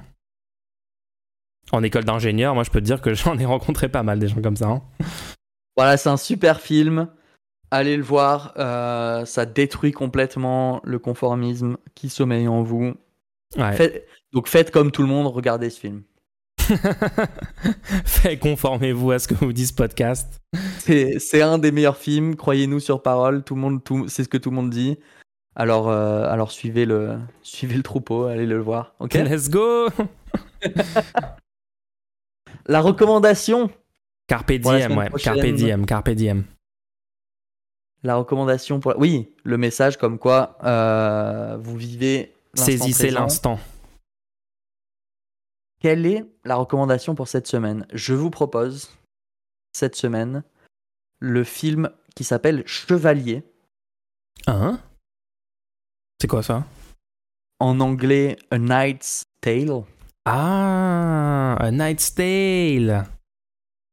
C'est un film euh, dont, avec l'acteur principal qui est connu pour son rôle du Joker dans le, le- les, les Batman, si vous voulez un peu euh, voir euh, les acteurs euh, connus et tout. Mais ce film, c'est un film. Alors, vous laissez pas refroidir par euh, certains certaines licences poétiques de ce film qui font qui font un peu ce qu'ils veulent avec l'anachronisme, ok? Et essayez juste regardez-le en entier et, euh, et on en reparlera la semaine prochaine. Ok, ça marche, ça marche. A Night's Tale, la petite recomm- recommandation de la semaine. On en parlera. Cool, cool, cool. Alors, est-ce qu'on avait des petits trucs avant de passer aux questions? Ouais. Déjà, ok. J'ai un petit moment parce que franchement là on a, on a traité deux, deux gros films euh, en même temps. C'est vrai, back to back. En tout cas, j'ai bien Euh, aimé, c'est une bonne expérience de les regarder. Ouais, ouais, ouais. On devait parler du, du casque Apple Vision Pro. Aïe, aïe, aïe, aïe, aïe, on en reparle là-dessus. Alors, je vais pas trop parler du casque lui-même, mais je veux juste poser une petite question. Euh, Est-ce que dans un futur dans lequel on n'a plus les ressources et les matériaux autant à disposition, euh, est-ce que le fait de mettre juste un, un casque sur la tête de chaque personne permet pas de remplacer écologiquement la dépense de de- d'avoir à créer des écrans, des ordinateurs, des... Parce que là, si tu comptes pour une personne dans sa vie de tous les jours, Mhm. elle a un smartphone, un laptop, peut-être un ordi, une télé, des fois un projecteur. Et beaucoup de gens disent, bah voilà, tous ces trucs-là, va falloir mettre, faire une croix dessus dans, dans, dans 25 ans, il y aura plus de ressources, il y aura plus de silicium, il y aura plus... euh, il y aura- enfin, silicium, on en aura sûrement, tu vois, mais il y aura plus d'or, de, de, de cuivre et tout. Vu la taille du mat des matériaux utilisés, je dis Ouais. pas que ça va pas être cher, tu vois, mais la taille des matériaux utilisés ainsi que le, le fait que tu es juste en train de diffuser une, une image à la, à, la, à la taille de tes yeux, est-ce que Ouais. écologiquement, il n'y a, a pas quelque chose d'intéressant autour de ce concept? Attends, est-ce que tu viens de trouver le seul bon argument pour le Vision Pro qu'on a eu pour l'instant? Il y a Bah, moyen, hein. moi c'est le truc, le- c'est le meilleur argument je pense pour l'instant que j'ai entendu. hein. Parce que c'est vrai, moi techniquement je regarde devant moi, j'ai deux énormes écrans, euh, les enceintes, le, le- le machin. Euh, c'est vrai qu'en plus en termes de consommation d'énergie, genre techniquement, un, écran 4K euh, 80 pouces dans ton salon euh, qui... Ah ouais, ça euh, envoie de la lumière. En ouais, fait, ça, consomme beaucoup plus d'énergie que le Vision Pro, non? Je- juste imaginez, un écran, ça envoie de la lumière dans toutes les directions. C'est-à-dire que si une personne est assise euh, d'un côté de la pièce ou une, une personne de l'autre côté de la, pièce, vous voyez l'écran. Et ça veut, ça veut pas dire que ça envoie les lumières dans, dans vos yeux, ça, envoie- ça veut dire que ça envoie la lumière à 300, à, à 180 degrés dans toutes les directions. Et bah du coup, il y a beaucoup d'énergie perdue en fait. Euh, Hmm. Tandis que si c'est directement dans tes yeux et que c'est juste une surface, c'est une surface très lumineuse, hein, c'est 5000 nits je crois. Euh, par contre, c'est juste à... pour tes yeux quoi. Ouais, ouais, ouais. La lumière dans tes yeux, c'est tout. Euh, après, bon, il y a, y a certains petits bugs avec ce que je suis en train de dire, c'est que bah, il en faut un par personne. Donc si t'as une famille de quatre personnes, euh, tout le monde regarde la télé. Je pense que je suis pas encore prêt émotionnellement à me dire que la soirée ça va être quatre personnes assis Ouais, tous à côté l'un de l'autre et en fait ils sont tous en train de regarder un film différent. J'aime pas trop ce concept. Non, c'est un cauchemar absolu, ça c'est un cauchemar. Je suis désolé. En plus, aujourd'hui, alors ça, ça, ça, ça, ça m'a vraiment premier degré choqué. Le Vision Pro, là, tu le payes euh, 3500 euros. Enfin, tu peux, je crois, tu peux pas encore l'acheter en France, non? C'est que aux Non, je pense, non, pour l'instant. Mais par contre, moi je dis le concept, hein, je parle pas de ce produit, parce que moi je trouve que ce produit est mauvais, problématique, pour plein d'aspects, on pourra en parler si on veut, mais moi je pense, le, je parle du concept Ouais, lui-même. le concept lui-même d'un casque de réalité euh, virtuelle Ouais. slash augmentée, de qualité. C'est ça, ouais. Mais tu peux pas le faire. Le. Vision Pro, Apple, ils ont même pas intégré un mode où si t'en achètes, si t'es genre turbo riche et t'en achètes 4 pour toute ta famille, tu peux pas actuellement regarder tous le même film côte à côte dans un cinéma virtuel. Tu peux même pas faire ça. C'est fou. C'est fou en fait. C'est incroyable. On dirait que ils ont mis zéro effort dans le logiciel. Enfin, si, ils ont fait deux trois trucs, mais euh, il manque des trucs vraiment centraux. Et co- comme tu, dis- tu disais, par exemple, euh, faire en sorte que ça mémorise les, photos, tu vois. Tu, te lèves le matin, t'es complètement, euh, d'accord, t'es complètement Apple, cyborg, fou, genre ça y est, tu acceptes de vivre dans la matrice. Tu te réveilles, tu te sors de ton lit, tu mets ton Vision Pro, tu vas dans la salle de bain. Euh, et toi, t'as as, envie d'avoir un, truc préétabli où sur ton miroir, t'as toutes tes fenêtres avec la météo, avec ton podcast, avec ta musique, avec je, sais pas quoi que t'as envie de, setup pour ton, dans ta salle de bain le matin avec ton Vision Pro. Après, tu vas un truc pour sous la douche parce que le truc va être étanche, j'en sais rien. Après, dans, dans, dans- voilà, pièce par pièce, t'aurais tous les trucs setup. Tu peux pas faire ça actuellement. Tu peux pas le faire à chaque fois que tu rentres dans une nouvelle pièce. il Oh, faut ouais, que tu réinstalles Oui, bon. les fenêtres. Pareil, t'arrives à faire ton la liste de travail. tous les problèmes, on va pas faire la liste de tous les problèmes. C'est une Mais le catastrophe. problème, le problème principal par rapport à ce, ce qu'on est en train de dire, c'est pour le moment, il n'y a aucun moyen de regarder tous ensemble un même contenu sur cet appareil. Donc, on est, ils ont déjà, ils ont déjà capitulé, c'est-à-dire ils ont déjà dit bon, de toute façon, les gens vont pas regarder la même chose. 3500 Ils sont tous euros. Pourquoi? Pour quel? C'est moins bien qu'un smartphone. Attends, bon, À 1000 euros. ok, moi je parle. Tu veux, pas qu'on revienne sur ce que j'ai essayé Non, de- non, je suis en train de péter un câble. Tu vas absolument te plaindre de l'Apple Vision Pro? Mais je comprends pas Mais comment. Je comprends pas. Attends, ils ont vendu combien d'unités? Non mais c'est pas grave. 200 000 Que- Combien, combien de Enfin, pourquoi les gens ont acheté ça en fait? Moi, je sais pourquoi les gens ont acheté ça. Ils, ils achètent que des produits Apple. Et c'est la première fois que Apple sort un nouveau produit depuis l'iPhone. Je pense que c'est ça la, la raison. Entre Watch. 160 et 200 000 unités vendues pour l'instant, ils disent.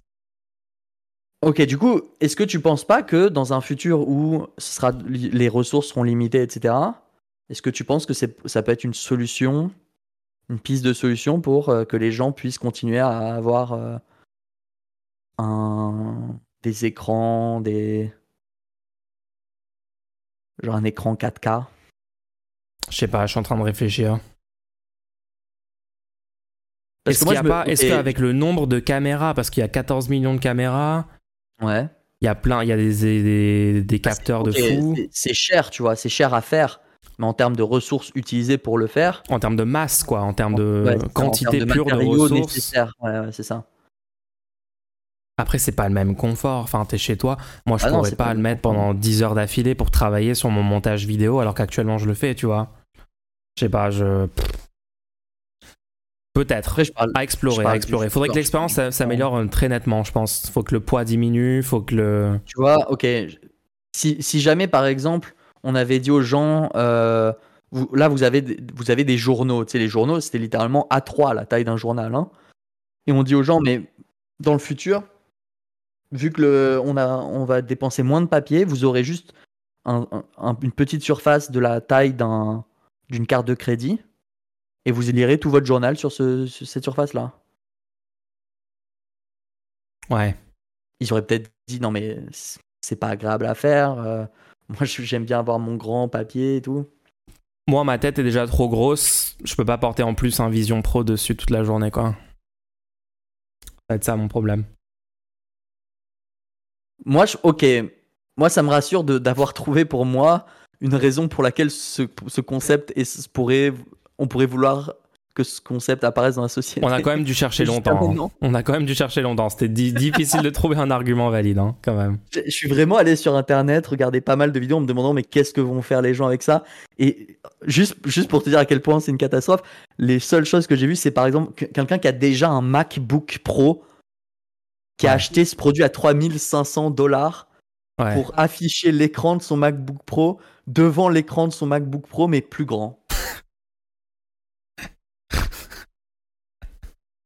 Moi, le, non, moi, le truc qui m'a le plus fait péter un câble, c'est quand ils montent dans les vidéos, le, tu mets un timer, d'accord, tu veux faire cuire tes pâtes et tu mets en virtuel au-dessus de tes pâtes, tu mets un minuteur où tu mets le nombre de minutes qui restent avant que tes pâtes soient finies, d'accord? Ok, de- trop bien. Et ils montent ça, ça a l'air d'être wow, c'est révolutionnaire, trop bien. On peut cuire les pâtes et savoir combien de temps il reste. Et la fenêtre, elle flotte au-dessus du truc. Mais après deux secondes, je suis retourné dans la vraie vie, dans la vraie réalité matérielle dans laquelle on est tous là actuellement. On vit nos vies, on est chez nous, etc. On fait cuire nos pâtes. Moi, quand je fais cuire mes pâtes, en attendant, je suis sur mon ordi et je regarde mes écrans d'ordi. J'ai pas envie de devoir. euh, J'ai déjà. Je, je cuis déjà mes, mes pâtes, j'ai déjà un timer sur mon téléphone en fait. Et quand les pâtes elles sont cuites, ça fait bip en fait, ça sonne. Et je vais sortir mes pâtes de l'eau. Tu peux mettre un nom au Qu'est-ce que ça de- m'apporte pour 3500 dollars de pouvoir tourner ma tête, regarder ma casserole et voir qu'il reste 7 minutes 30 alors que je peux juste baisser la tête, regarder sur mon téléphone qui est déjà devant moi. Pour 0 euros actuellement, pourquoi je paye 3000 Ça n'a aucun sens C'est fou Quand tu Et réfléchis, genre, ils montrent des exemples, ils te font rêver avec des trucs, et quand tu imagines, toi, dans ta vraie vie, qu'est-ce que ça donnerait en fait? Tu te dis, mais ma vie n'est pas améliorée avec ce- ce- cette, cette option technologique. C'est une À un moment, catastrophe. T'as failli croire à un moment qu'il y avait une utilité parce que dans une vidéo, t'as as vu qu'un mec arrivait dans une salle et il y avait un petit écran où il Ah pouvait oui, régler oui, oui. quelque chose dessus. Et Ah tu dis, ah, mais ça, ça peut être sympa. Moi, je t'ai répondu genre, je sais pas, aujourd'hui, on- t'as pas besoin d'aller dans la salle pour avoir accès à l'écran. Oui, oui, non, parce que en fait, le, le mec il rentre dans sa chambre et t'as et t'as un écran qui flotte au-dessus de son bureau et ça fait très genre euh, science-fiction, euh, écran holographique, etc. Mais en fait, le vrai truc plus pratique, c'est si t'as le Vision Pro sur ta tête, t'as l'écran qui reste avec toi tout le temps. Pourquoi tu le mettrais dans une pièce Et du coup, maintenant, t'as plus accès à ton écran alors que ton écran est sur tes yeux. Mais maintenant, il faut Apple que t'ailles dans une autre pièce ça. pour avoir ton écran. Ça n'a aucun sens. Apple ne propose pas, par contre, de pouvoir avoir des écrans qui, te su- qui suivent ton visage. Ça n'existe pas encore. Tu peux pas juste avoir un écran qui flotte comme ça avec toi quand tu te balades. euh, C'est apparemment c'est pas. Genre j'ai vu quelqu'un, j'ai vu quelqu'un se balader dans la rue et, et pour qu'il maintienne l'écran devant lui, il fallait qu'il maintienne ses doigts comme ça à pincer l'écran pour qu'il le déplace en effet. Mais je pense que c'est parce que Apple euh, Apple l'a conçu pour que tu l'utilises en intérieur et pas en extérieur à mon avis. hein. Bref, Ils veulent- ils passons pas au que tu te segment. Voilà, je, je déraille complètement cette conversation pour qu'on avance un petit peu. On Allez, passe au je sais pas. Donc du coup on a, on a pu trouver un demi argument pour le Vision Pro, mais tout le reste euh, ça dégage quoi. pour le concept, parce que le Vision Pro lui-même, écologiquement, c'est une catastrophe actuellement. Le câble est propriétaire, tu peux pas rem- remplacer la batterie comme tu veux. Le- Il n'y a aucun moyen de Il n'y a mettre pas YouTube ou Netflix le- dessus. tu ne peux pas mettre de clé USB dans cet appareil. Il n'y a aucun moyen de transmettre de la donnée à cet appareil. Si ton, si le l'appareil crash et que tu dois remplacer le firmware, tu vois, n'importe quel ordinateur normal, tu réinstallerais le logiciel. Là, tu peux pas techniquement accéder au, à l'ordinateur. C'est être un ordinateur. Après, hein. ça c'est pareil pour tous les trucs Apple, tu iOS. peux pas hein. mettre d'application. Tu peux pas mettre volontairement une application dessus que toi tu aurais choisi. Donc tu peux pas toi-même faire des trucs dessus, impossible. Euh, un, un truc assez fou, c'est si tu essayes de prendre une photo pendant que tu regardes un film sur un sur genre Disney ça Ah oui, empêche ça t'empêche de prendre une photo de la réalité. ça c'est littéralement une full dystopie, genre. Normalement, tu peux tout enregistrer dans le Vision Pro, tu peux prendre des photos, sauf quand tu regardes quand un tu truc regardes un- propriétaire. Enfin bref, c'est vraiment pas euh, le concept a peut-être un- une raison d'être le- le- l'appareil lui-même pour le moment c'est pas ça. hein. Puis aussi, mais désolé, à, à l'heure actuelle, si tu croises quelqu'un dans la rue qui a un Vision Pro, tu pars en courant, on est d'accord. Segment, question question réponse. Ça te filme, ça filme ta tête, ça envoie les données à je sais pas, à je sais pas qui. Moi, je Ouais, m'enfuis en c'est- courant. ouais, ouais. Pour le moment, il n'y a, il y a pas en France, donc ça. Après, j'ai un peu envie de l'essayer quand même. Je suis curieux. Alors, première question qu'on a reçue, vous pouvez dès à présent nous en envoyer. Mais on en a déjà reçu, par exemple, que pensez-vous de l'institution qu'est le mariage, le contrat, le coup de divorce? Point d'interrogation. Ah ah C'est une grosse question, ça. Politiquement, le mariage, euh, en effet, moi je pense que c'est un, c'est euh, euh, truc dont il faut, parler. Je pense que à un moment, il faudra en effet remettre en question le concept de, mariage. En tout cas, tel que c'est fait aujourd'hui. Le contrat, le coût du divorce. En vrai, c'est un truc, après, c'est un truc, j'ai pas énormément réfléchi dessus. Euh, Est-ce que t'as as des trucs pour commencer le sujet, euh, toi, là-dessus ou... Ouais, moi je trouve le, le concept de mariage assez étrange. Euh, C'est-à-dire que si tu vis dans le monde dans lequel on vit, le concept de mariage est omniprésent, tu peux difficilement y échapper et beaucoup de gens arrivent à maturité dans la, dans, dans la société en ayant complètement intégré le concept de mariage dans leur compréhension du monde. Le fait est que c'est une création de l'esprit. Euh, L'espèce humaine ne- n'existe pas de, de base avec le concept de mariage. On a, on a C'est une construction socialement créé ce concept. Voilà, c'est une construction complètement sociale. Et qu'est-ce que c'est comme conception sociale? C'est de se dire, voilà, il y a deux personnes, elles s'aiment et elles vont sans doute avoir des enfants. Je pense que c'est quand même ça la grosse raison pour l'existence du mariage, c'est vu qu'elles vont avoir des enfants, si jamais elles euh, veulent plus être ensemble, euh, en fait, elles sont obligées de rester ensemble, ok? Parce que Ouais.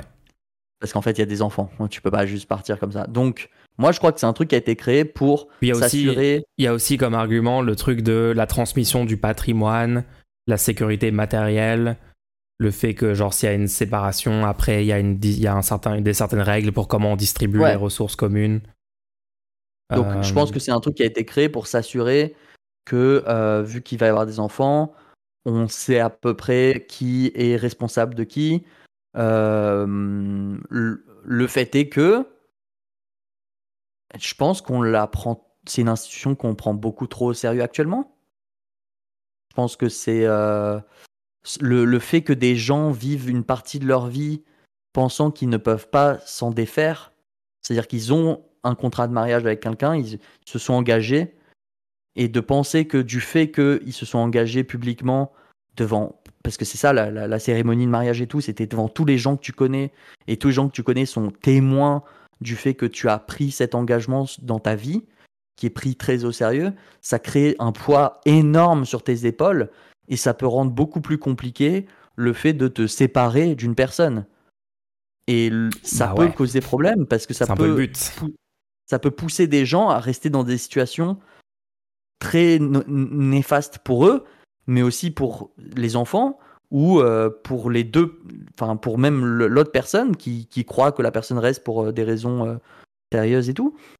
Et moi, j'avais entendu toute une étude qui avait été faite sur les, les couples divorcés qui géraient leurs enfants.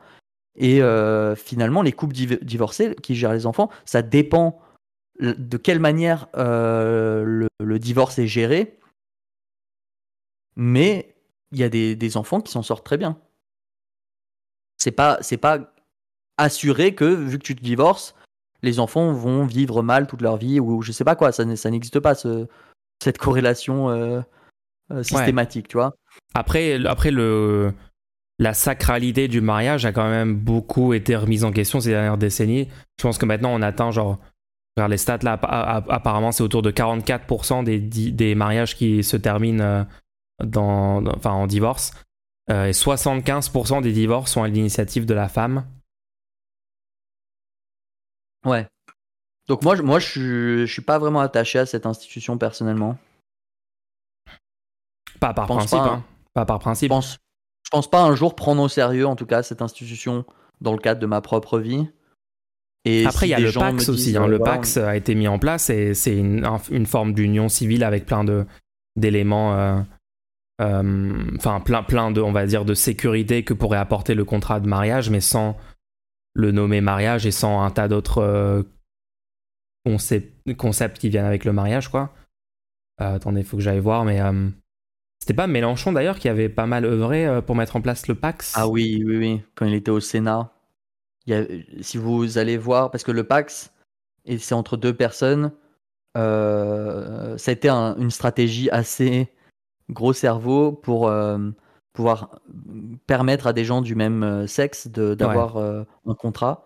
Avoir le, le- l'époque- le mariage euh, gay euh, avant le, la légalisation du. ouais.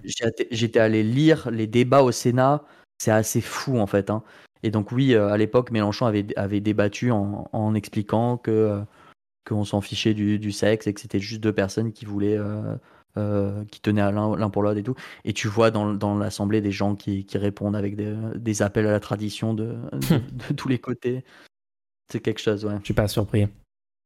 Après, est-ce qu'aujourd'hui, politiquement, est-ce que par exemple, j'aimerais que la gauche française euh, fasse de l'abolition de l'institut du mariage un combat euh, de premier plan aujourd'hui? Je pense que c'est, Ah ça serait je- pas stratégique, tu vois. Non, non, non, moi je pense que c'est une croyance, comme tout, comme tout plein d'autres croyances. S'il y a des gens qui ont cette croyance-là, ben, ils font ce qu'ils veulent, tu vois.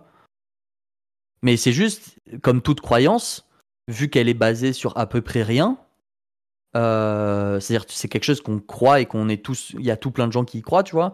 Bah, ça peut mettre, comme je l'ai dit tout à l'heure, ça peut mettre des gens dans des situations euh, d'oppression euh, parce qu'ils sont soumis à cette croyance-là. Et donc, moi, je- je- j'espère que les gens vont pouvoir s'en émanciper. Mais ça, c'est- ça c'est plus d'un point de vue culturel que je pense que Ouais. ça se fait et, et que ça c'est déjà en train de se faire actuellement. Et je suis pas pour euh, légalement empêcher les- aux gens de se marier s'ils veulent se marier, tu vois.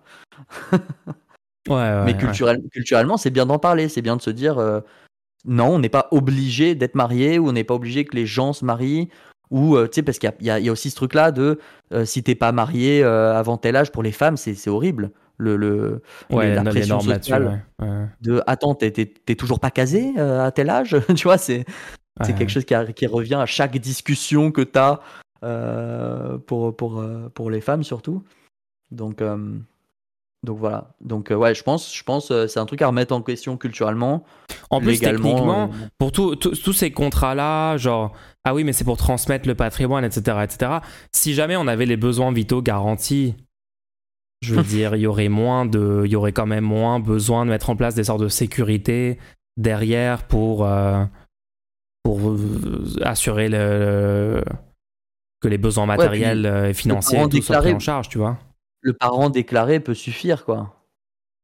Pour, pour, pour le- l'enfant. Quand, tu, quand l'enfant naît, tu déclares un parent à, à la, à la naissance, tu vois. Et une fois que le, le parent a été déclaré, euh, si le parent est responsable, quoi. Il n'y a pas besoin qu'il y ait un mariage pour que le parent. Déjà actuellement, il n'y a pas besoin qu'il y ait un mariage pour que le Ah parent ouais, soit non, bien sûr responsable. que non. Ouais. tu vois.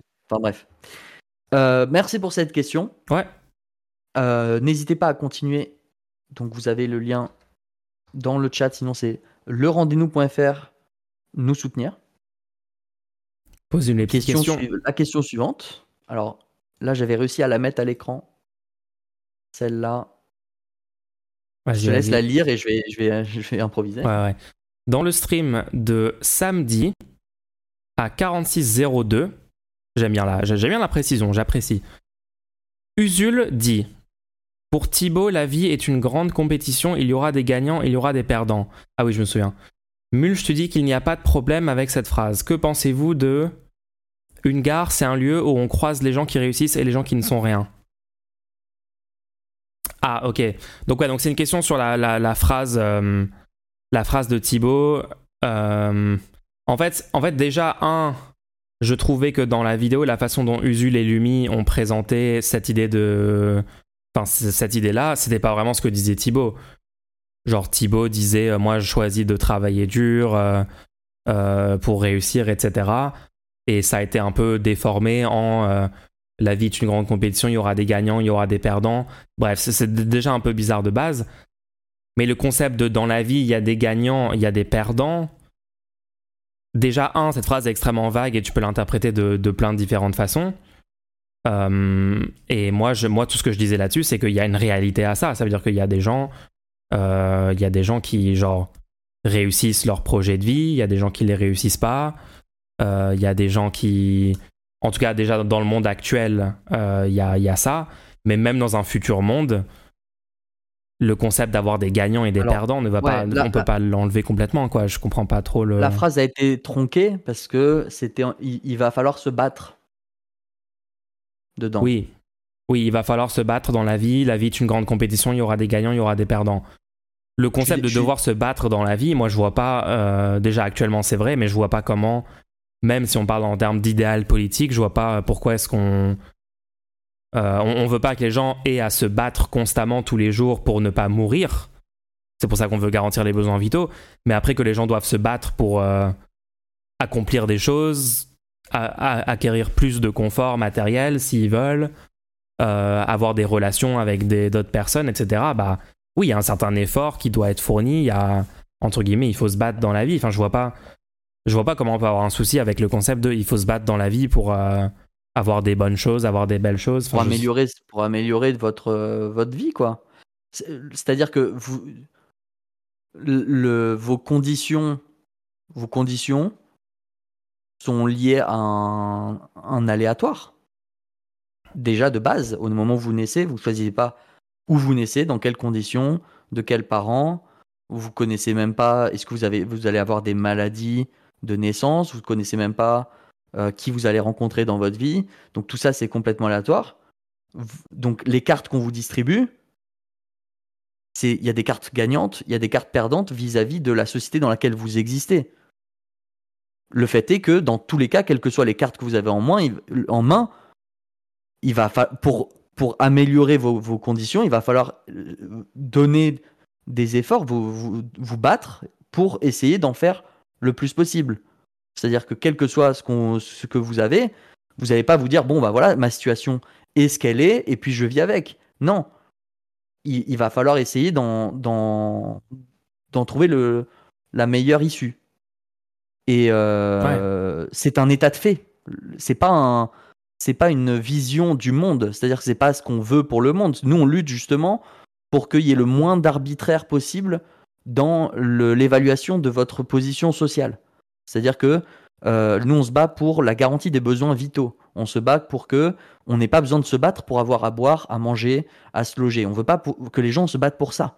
Par contre, même dans une situation où tous les besoins vitaux sont garantis, il va falloir quand même vous battre pour améliorer votre quotidien, pour obtenir des choses, des moments de vie, des, rencontrer des gens, avoir des, euh, voir des, des, choses dans votre vie quoi. Il va falloir euh, faire des trucs. Ça va pas apprendre, vous dessus. Apprendre des choses sur le monde, euh, vous améliorer sur plein de choses, que ce soit du sport, des, un instrument de musique, de l'art, des exercer un métier, vous allez exercer un métier, bah ouais, vous si vous voulez être la personne la plus compétente ou vous voulez acquérir des nouvelles compétences et tout dans votre domaine professionnel, euh, oui, est-ce que c'est une compétition? Bah ouais. Moi, je suis pour une société où il y a toujours une notion de marché euh, et de compétition entre des acteurs sur un marché. Je trouve ça, je trouve que ça peut, ça peut être fait de façon complètement saine. Par euh, contre, bon, ouais. je, une société avec aucun élément de compétition sociale entre les humains, je vois pas du tout comment ça pourrait être réalisable. C'est pas réaliste du tout. ça, c'était, ça c'était la phrase euh, que Mulch a dit. Il n'y a, pas trop de problème avec ça.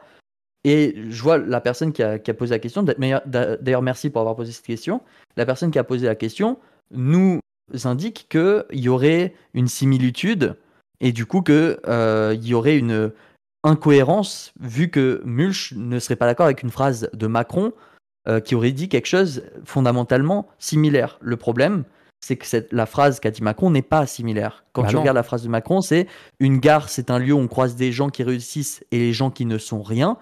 Là, le gros problème de cette phrase, c'est le fait que le verbe être, être rien, fait que la perception de, de Macron des gens qui n'ont pas réussi, sa perception à lui, c'est qu'il a essentialisé l'échec et il, il a dit que l'échec était propre à la personne. Ouais, parce que, Que la personne vision, Porter l'échec sur lui, quel était l'échec ouais, si la personne a échoué, c'est complètement entièrement de sa faute. Macron est dans une idéologie euh, ultra libérale, euh, très très euh, très très idéologique là-dessus, sur le mérite individuel. Euh, et oui, oui, il est sans doute très essentialiste sur sa vision de si t'as toujours échoué, etc., bah t'es un loser et le reste de ta vie, ça va être ça, parce que t'as pas été méritant, parce que t'as pas travaillé, je sais pas quoi. Ça, c'est pas du tout ce que je pense. Et euh, nous, nous, on pense justement que dans la phrase euh, il y aura des perdants, c'est des gens qui sont à un instant T perdants d'une situation. C'est-à-dire ils ont perdu, euh, par exemple, aléatoirement, ils auraient pu vivre, ils auraient pu être dans n'importe quelle école. Voilà, ils étaient dans une école avec des mauvais profs, par exemple. Voilà, bon, là, tu es dans une situation où tu es perdant. Et le, il va falloir se battre, c'est comment tu fais maintenant que tu es dans une école avec des mauvais profs? Est-ce que tu dis juste, voilà, je suis une personne qui était dans une école avec des mauvais profs et t'en fais quelque chose qui est part de ton, qui est une partie de ton identité? Non, tu vas te dire, malgré ça, malgré le fait que j'avais des mauvais profs, je vais, vu que moi je veux faire un truc en particulier, je vais essayer de trouver des, je vais aller à la bibliothèque, je vais, je vais essayer de demander à changer d'école, je vais, tu vois, je vais faire des choses pour essayer de m'en sortir, quoi. Ouais, Et je vais ça, faire oui, du mieux que je peux, quoi. étant donné les circonstances euh, dans lesquelles on m'a mise euh, un instant T, ouais. Nous, on pense pas que, du coup, vu que la personne était dans une école où il n'y avait pas de prof, euh, de bons profs, tout le reste de sa vie, elle sera rien. elle sera une grosse merde euh, de manière euh, essentielle. Non. On pense tout l'inverse, justement. On pense que les gens peuvent, à n'importe quel moment de leur vie, décider de, changer. Et d'ailleurs, on est pour qu'ils aient le plus de moyens possible, la plus grande liberté possible, la plus grosse mobilité possible sociale. C'est ce pour quoi on se bat, en tout cas. En fait, j'essaie juste d'imaginer une compétition où il y a euh, une société où il n'y aurait pas de compétition. Tu vois, même dans, par exemple, juste les relations sociales, genre même amicales. Est-ce que tu Bah, passer dépend. du temps avec Les gens appellent compétition, en fait. C'est ça le truc. Bah, pour moi, par exemple, genre passer du temps avec tes amis ou avec juste avec d'autres gens socialement. S'il y a des gens, euh, quand tu passes du temps avec eux, tu passes pas un bon moment, ils sont chiants, je sais pas quoi, bah du coup, ils ont perdu la compétition pour ton temps, tu vois, techniquement. Est-ce qu'on peut imaginer une société où il n'y a pas. Ouais, euh, ouais. Enfin, je sais pas, même- l'aspect social intrinsèquement engendre une, un certain niveau de compétition.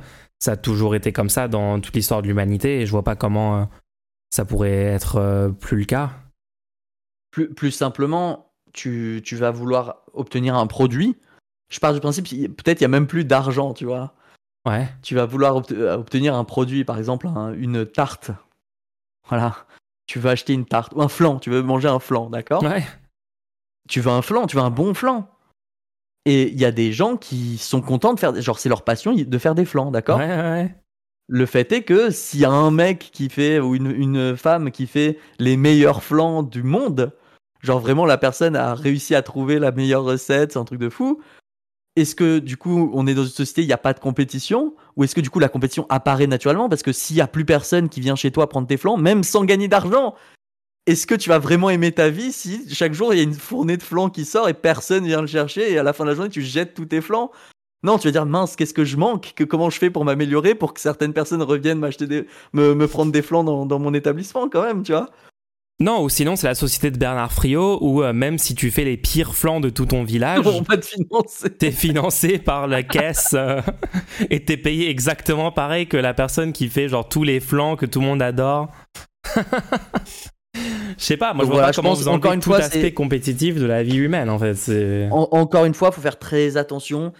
On est dans une société avec beaucoup trop de mise en avant de la compétition, que le marché, euh, dans tous les secteurs, même les secteurs de, de- de- des denrées vitales, euh, fait que du coup la compétition est horrible. Il faut pas qu'on ait un, il faut pas qu'on ait un raisonnement euh, manichéen en se disant ah vu que la compétition aujourd'hui c'est horrible, il faut l'exterminer complètement de notre société qu'elle n'existe plus du tout parce qu'on se retrouve dans une société assez étrange. Hein. Imaginez les cadres sociaux dans lesquels vous, vous allez arriver pour exterminer la compétition. Vous arrivez dans une soirée, et vous dites, oh, ils sont en train de jouer à Smash Bros actuellement Ils sont en train de se demander qui est en train de gagner Je débranche complètement le. le... j'appelle, j'appelle la police de la compétition. Pas de compétition autorisée. Ils font une soirée et ils sont en train d'essayer de voir qui est le meilleur à Smash. Venez vite Non mais je... Et là, il y a un mec qui arrive. Mais tu sais qu'apparemment, il y a premier degré des gens. Tu sais qu'il y a premier degré des gens à gauche qui apparemment veulent qu'il n'y ait plus de compétition sportive du tout. Bah, en tout cas, donner moins d'importance, je pense quand même. Ça pourrait être sympa, mais plus de compétition. Après, donner moins d'importance, je veux dire, c'est les gens qui choisissent s'ils veulent regarder les, les JO ou pas. Il y, a énormément de financement. Euh, tu vois, il il y, a, une différence entre. C'est comme si tu me disais, non, mais les cigarettes, il y a énormément de gens qui choisissent de fumer. Ouais, mais il y a énormément de gens qui, tu vois, maintenant qu'on a vu qu'il y avait un problème, on a mis en place des choses et aujourd'hui les gens fument beaucoup moins et il y a beaucoup moins d'argent dépensé là-dedans, il y a beaucoup moins de pubs. Donc on peut toujours. Euh, les gens voulaient regarder des streams de compétition de StarCraft euh, sans aucun financement public, par contre. Comment ça marche ça? Bah, la compé... tu vois, la... je trouve la compétition plus intéressante quand elle est euh, elle est faite pour des raisons intrinsèques et pas extrinsèques. C'est-à-dire quand, quand la personne essaie de devenir la meilleure à tel ou tel domaine, parce que c'est marrant et pas parce que derrière il y a huit sponsors euh, qui la financent et que si jamais elle, n'a pas le meilleur score, elle n'a pas une médaille d'or, elle va mourir. Tu vois, je préférerais que la personne fasse ça parce que c'est fun plutôt que la personne fasse ça parce que du coup elle va toucher plein d'argent ou je sais pas quoi, tu vois. Ouais jouer aux échecs, si tu veux être le, le meilleur joueur d'échecs du monde, c'est cancel par la gauche?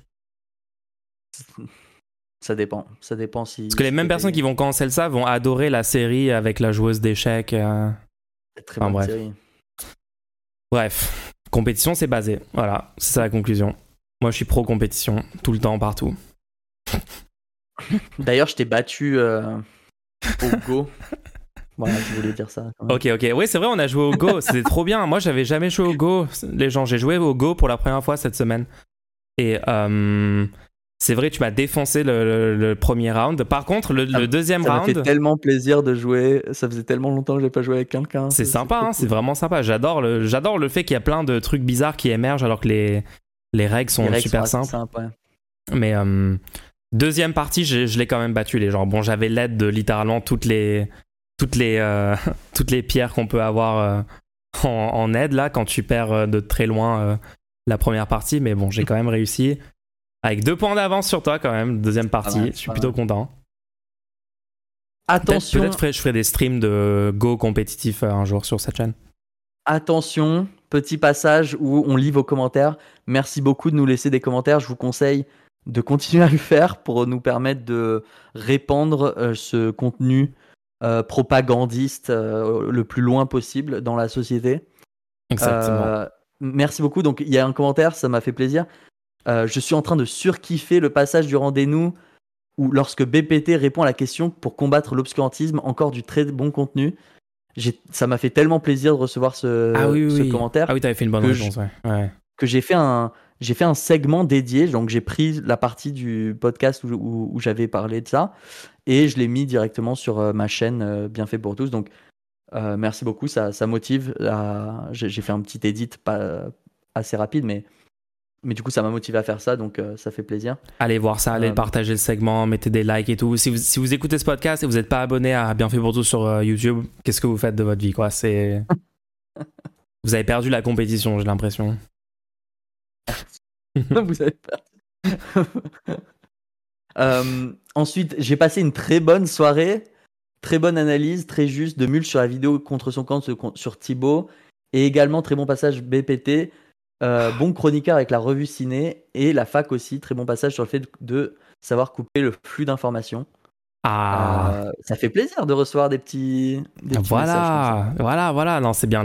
les, gens qui apprécient Je suis content quand même parce qu'il y a beaucoup de gens qui sont très énervés contre moi euh, après mes positions sur euh, Usul Thibaut. Donc de voir qu'il y a quand même quelques personnes qui reconnaissent, euh, qui ont compris que ma démarche et que je suis pas entièrement en train de prendre le côté de Thibaut InShape, ce qui est littéralement tout l'inverse de ce que j'ai dit dans la conclusion sur le sujet. Hein, mais, mais non, ça fait plaisir qu'il y ait des gens qui, qui, qui comprennent quoi.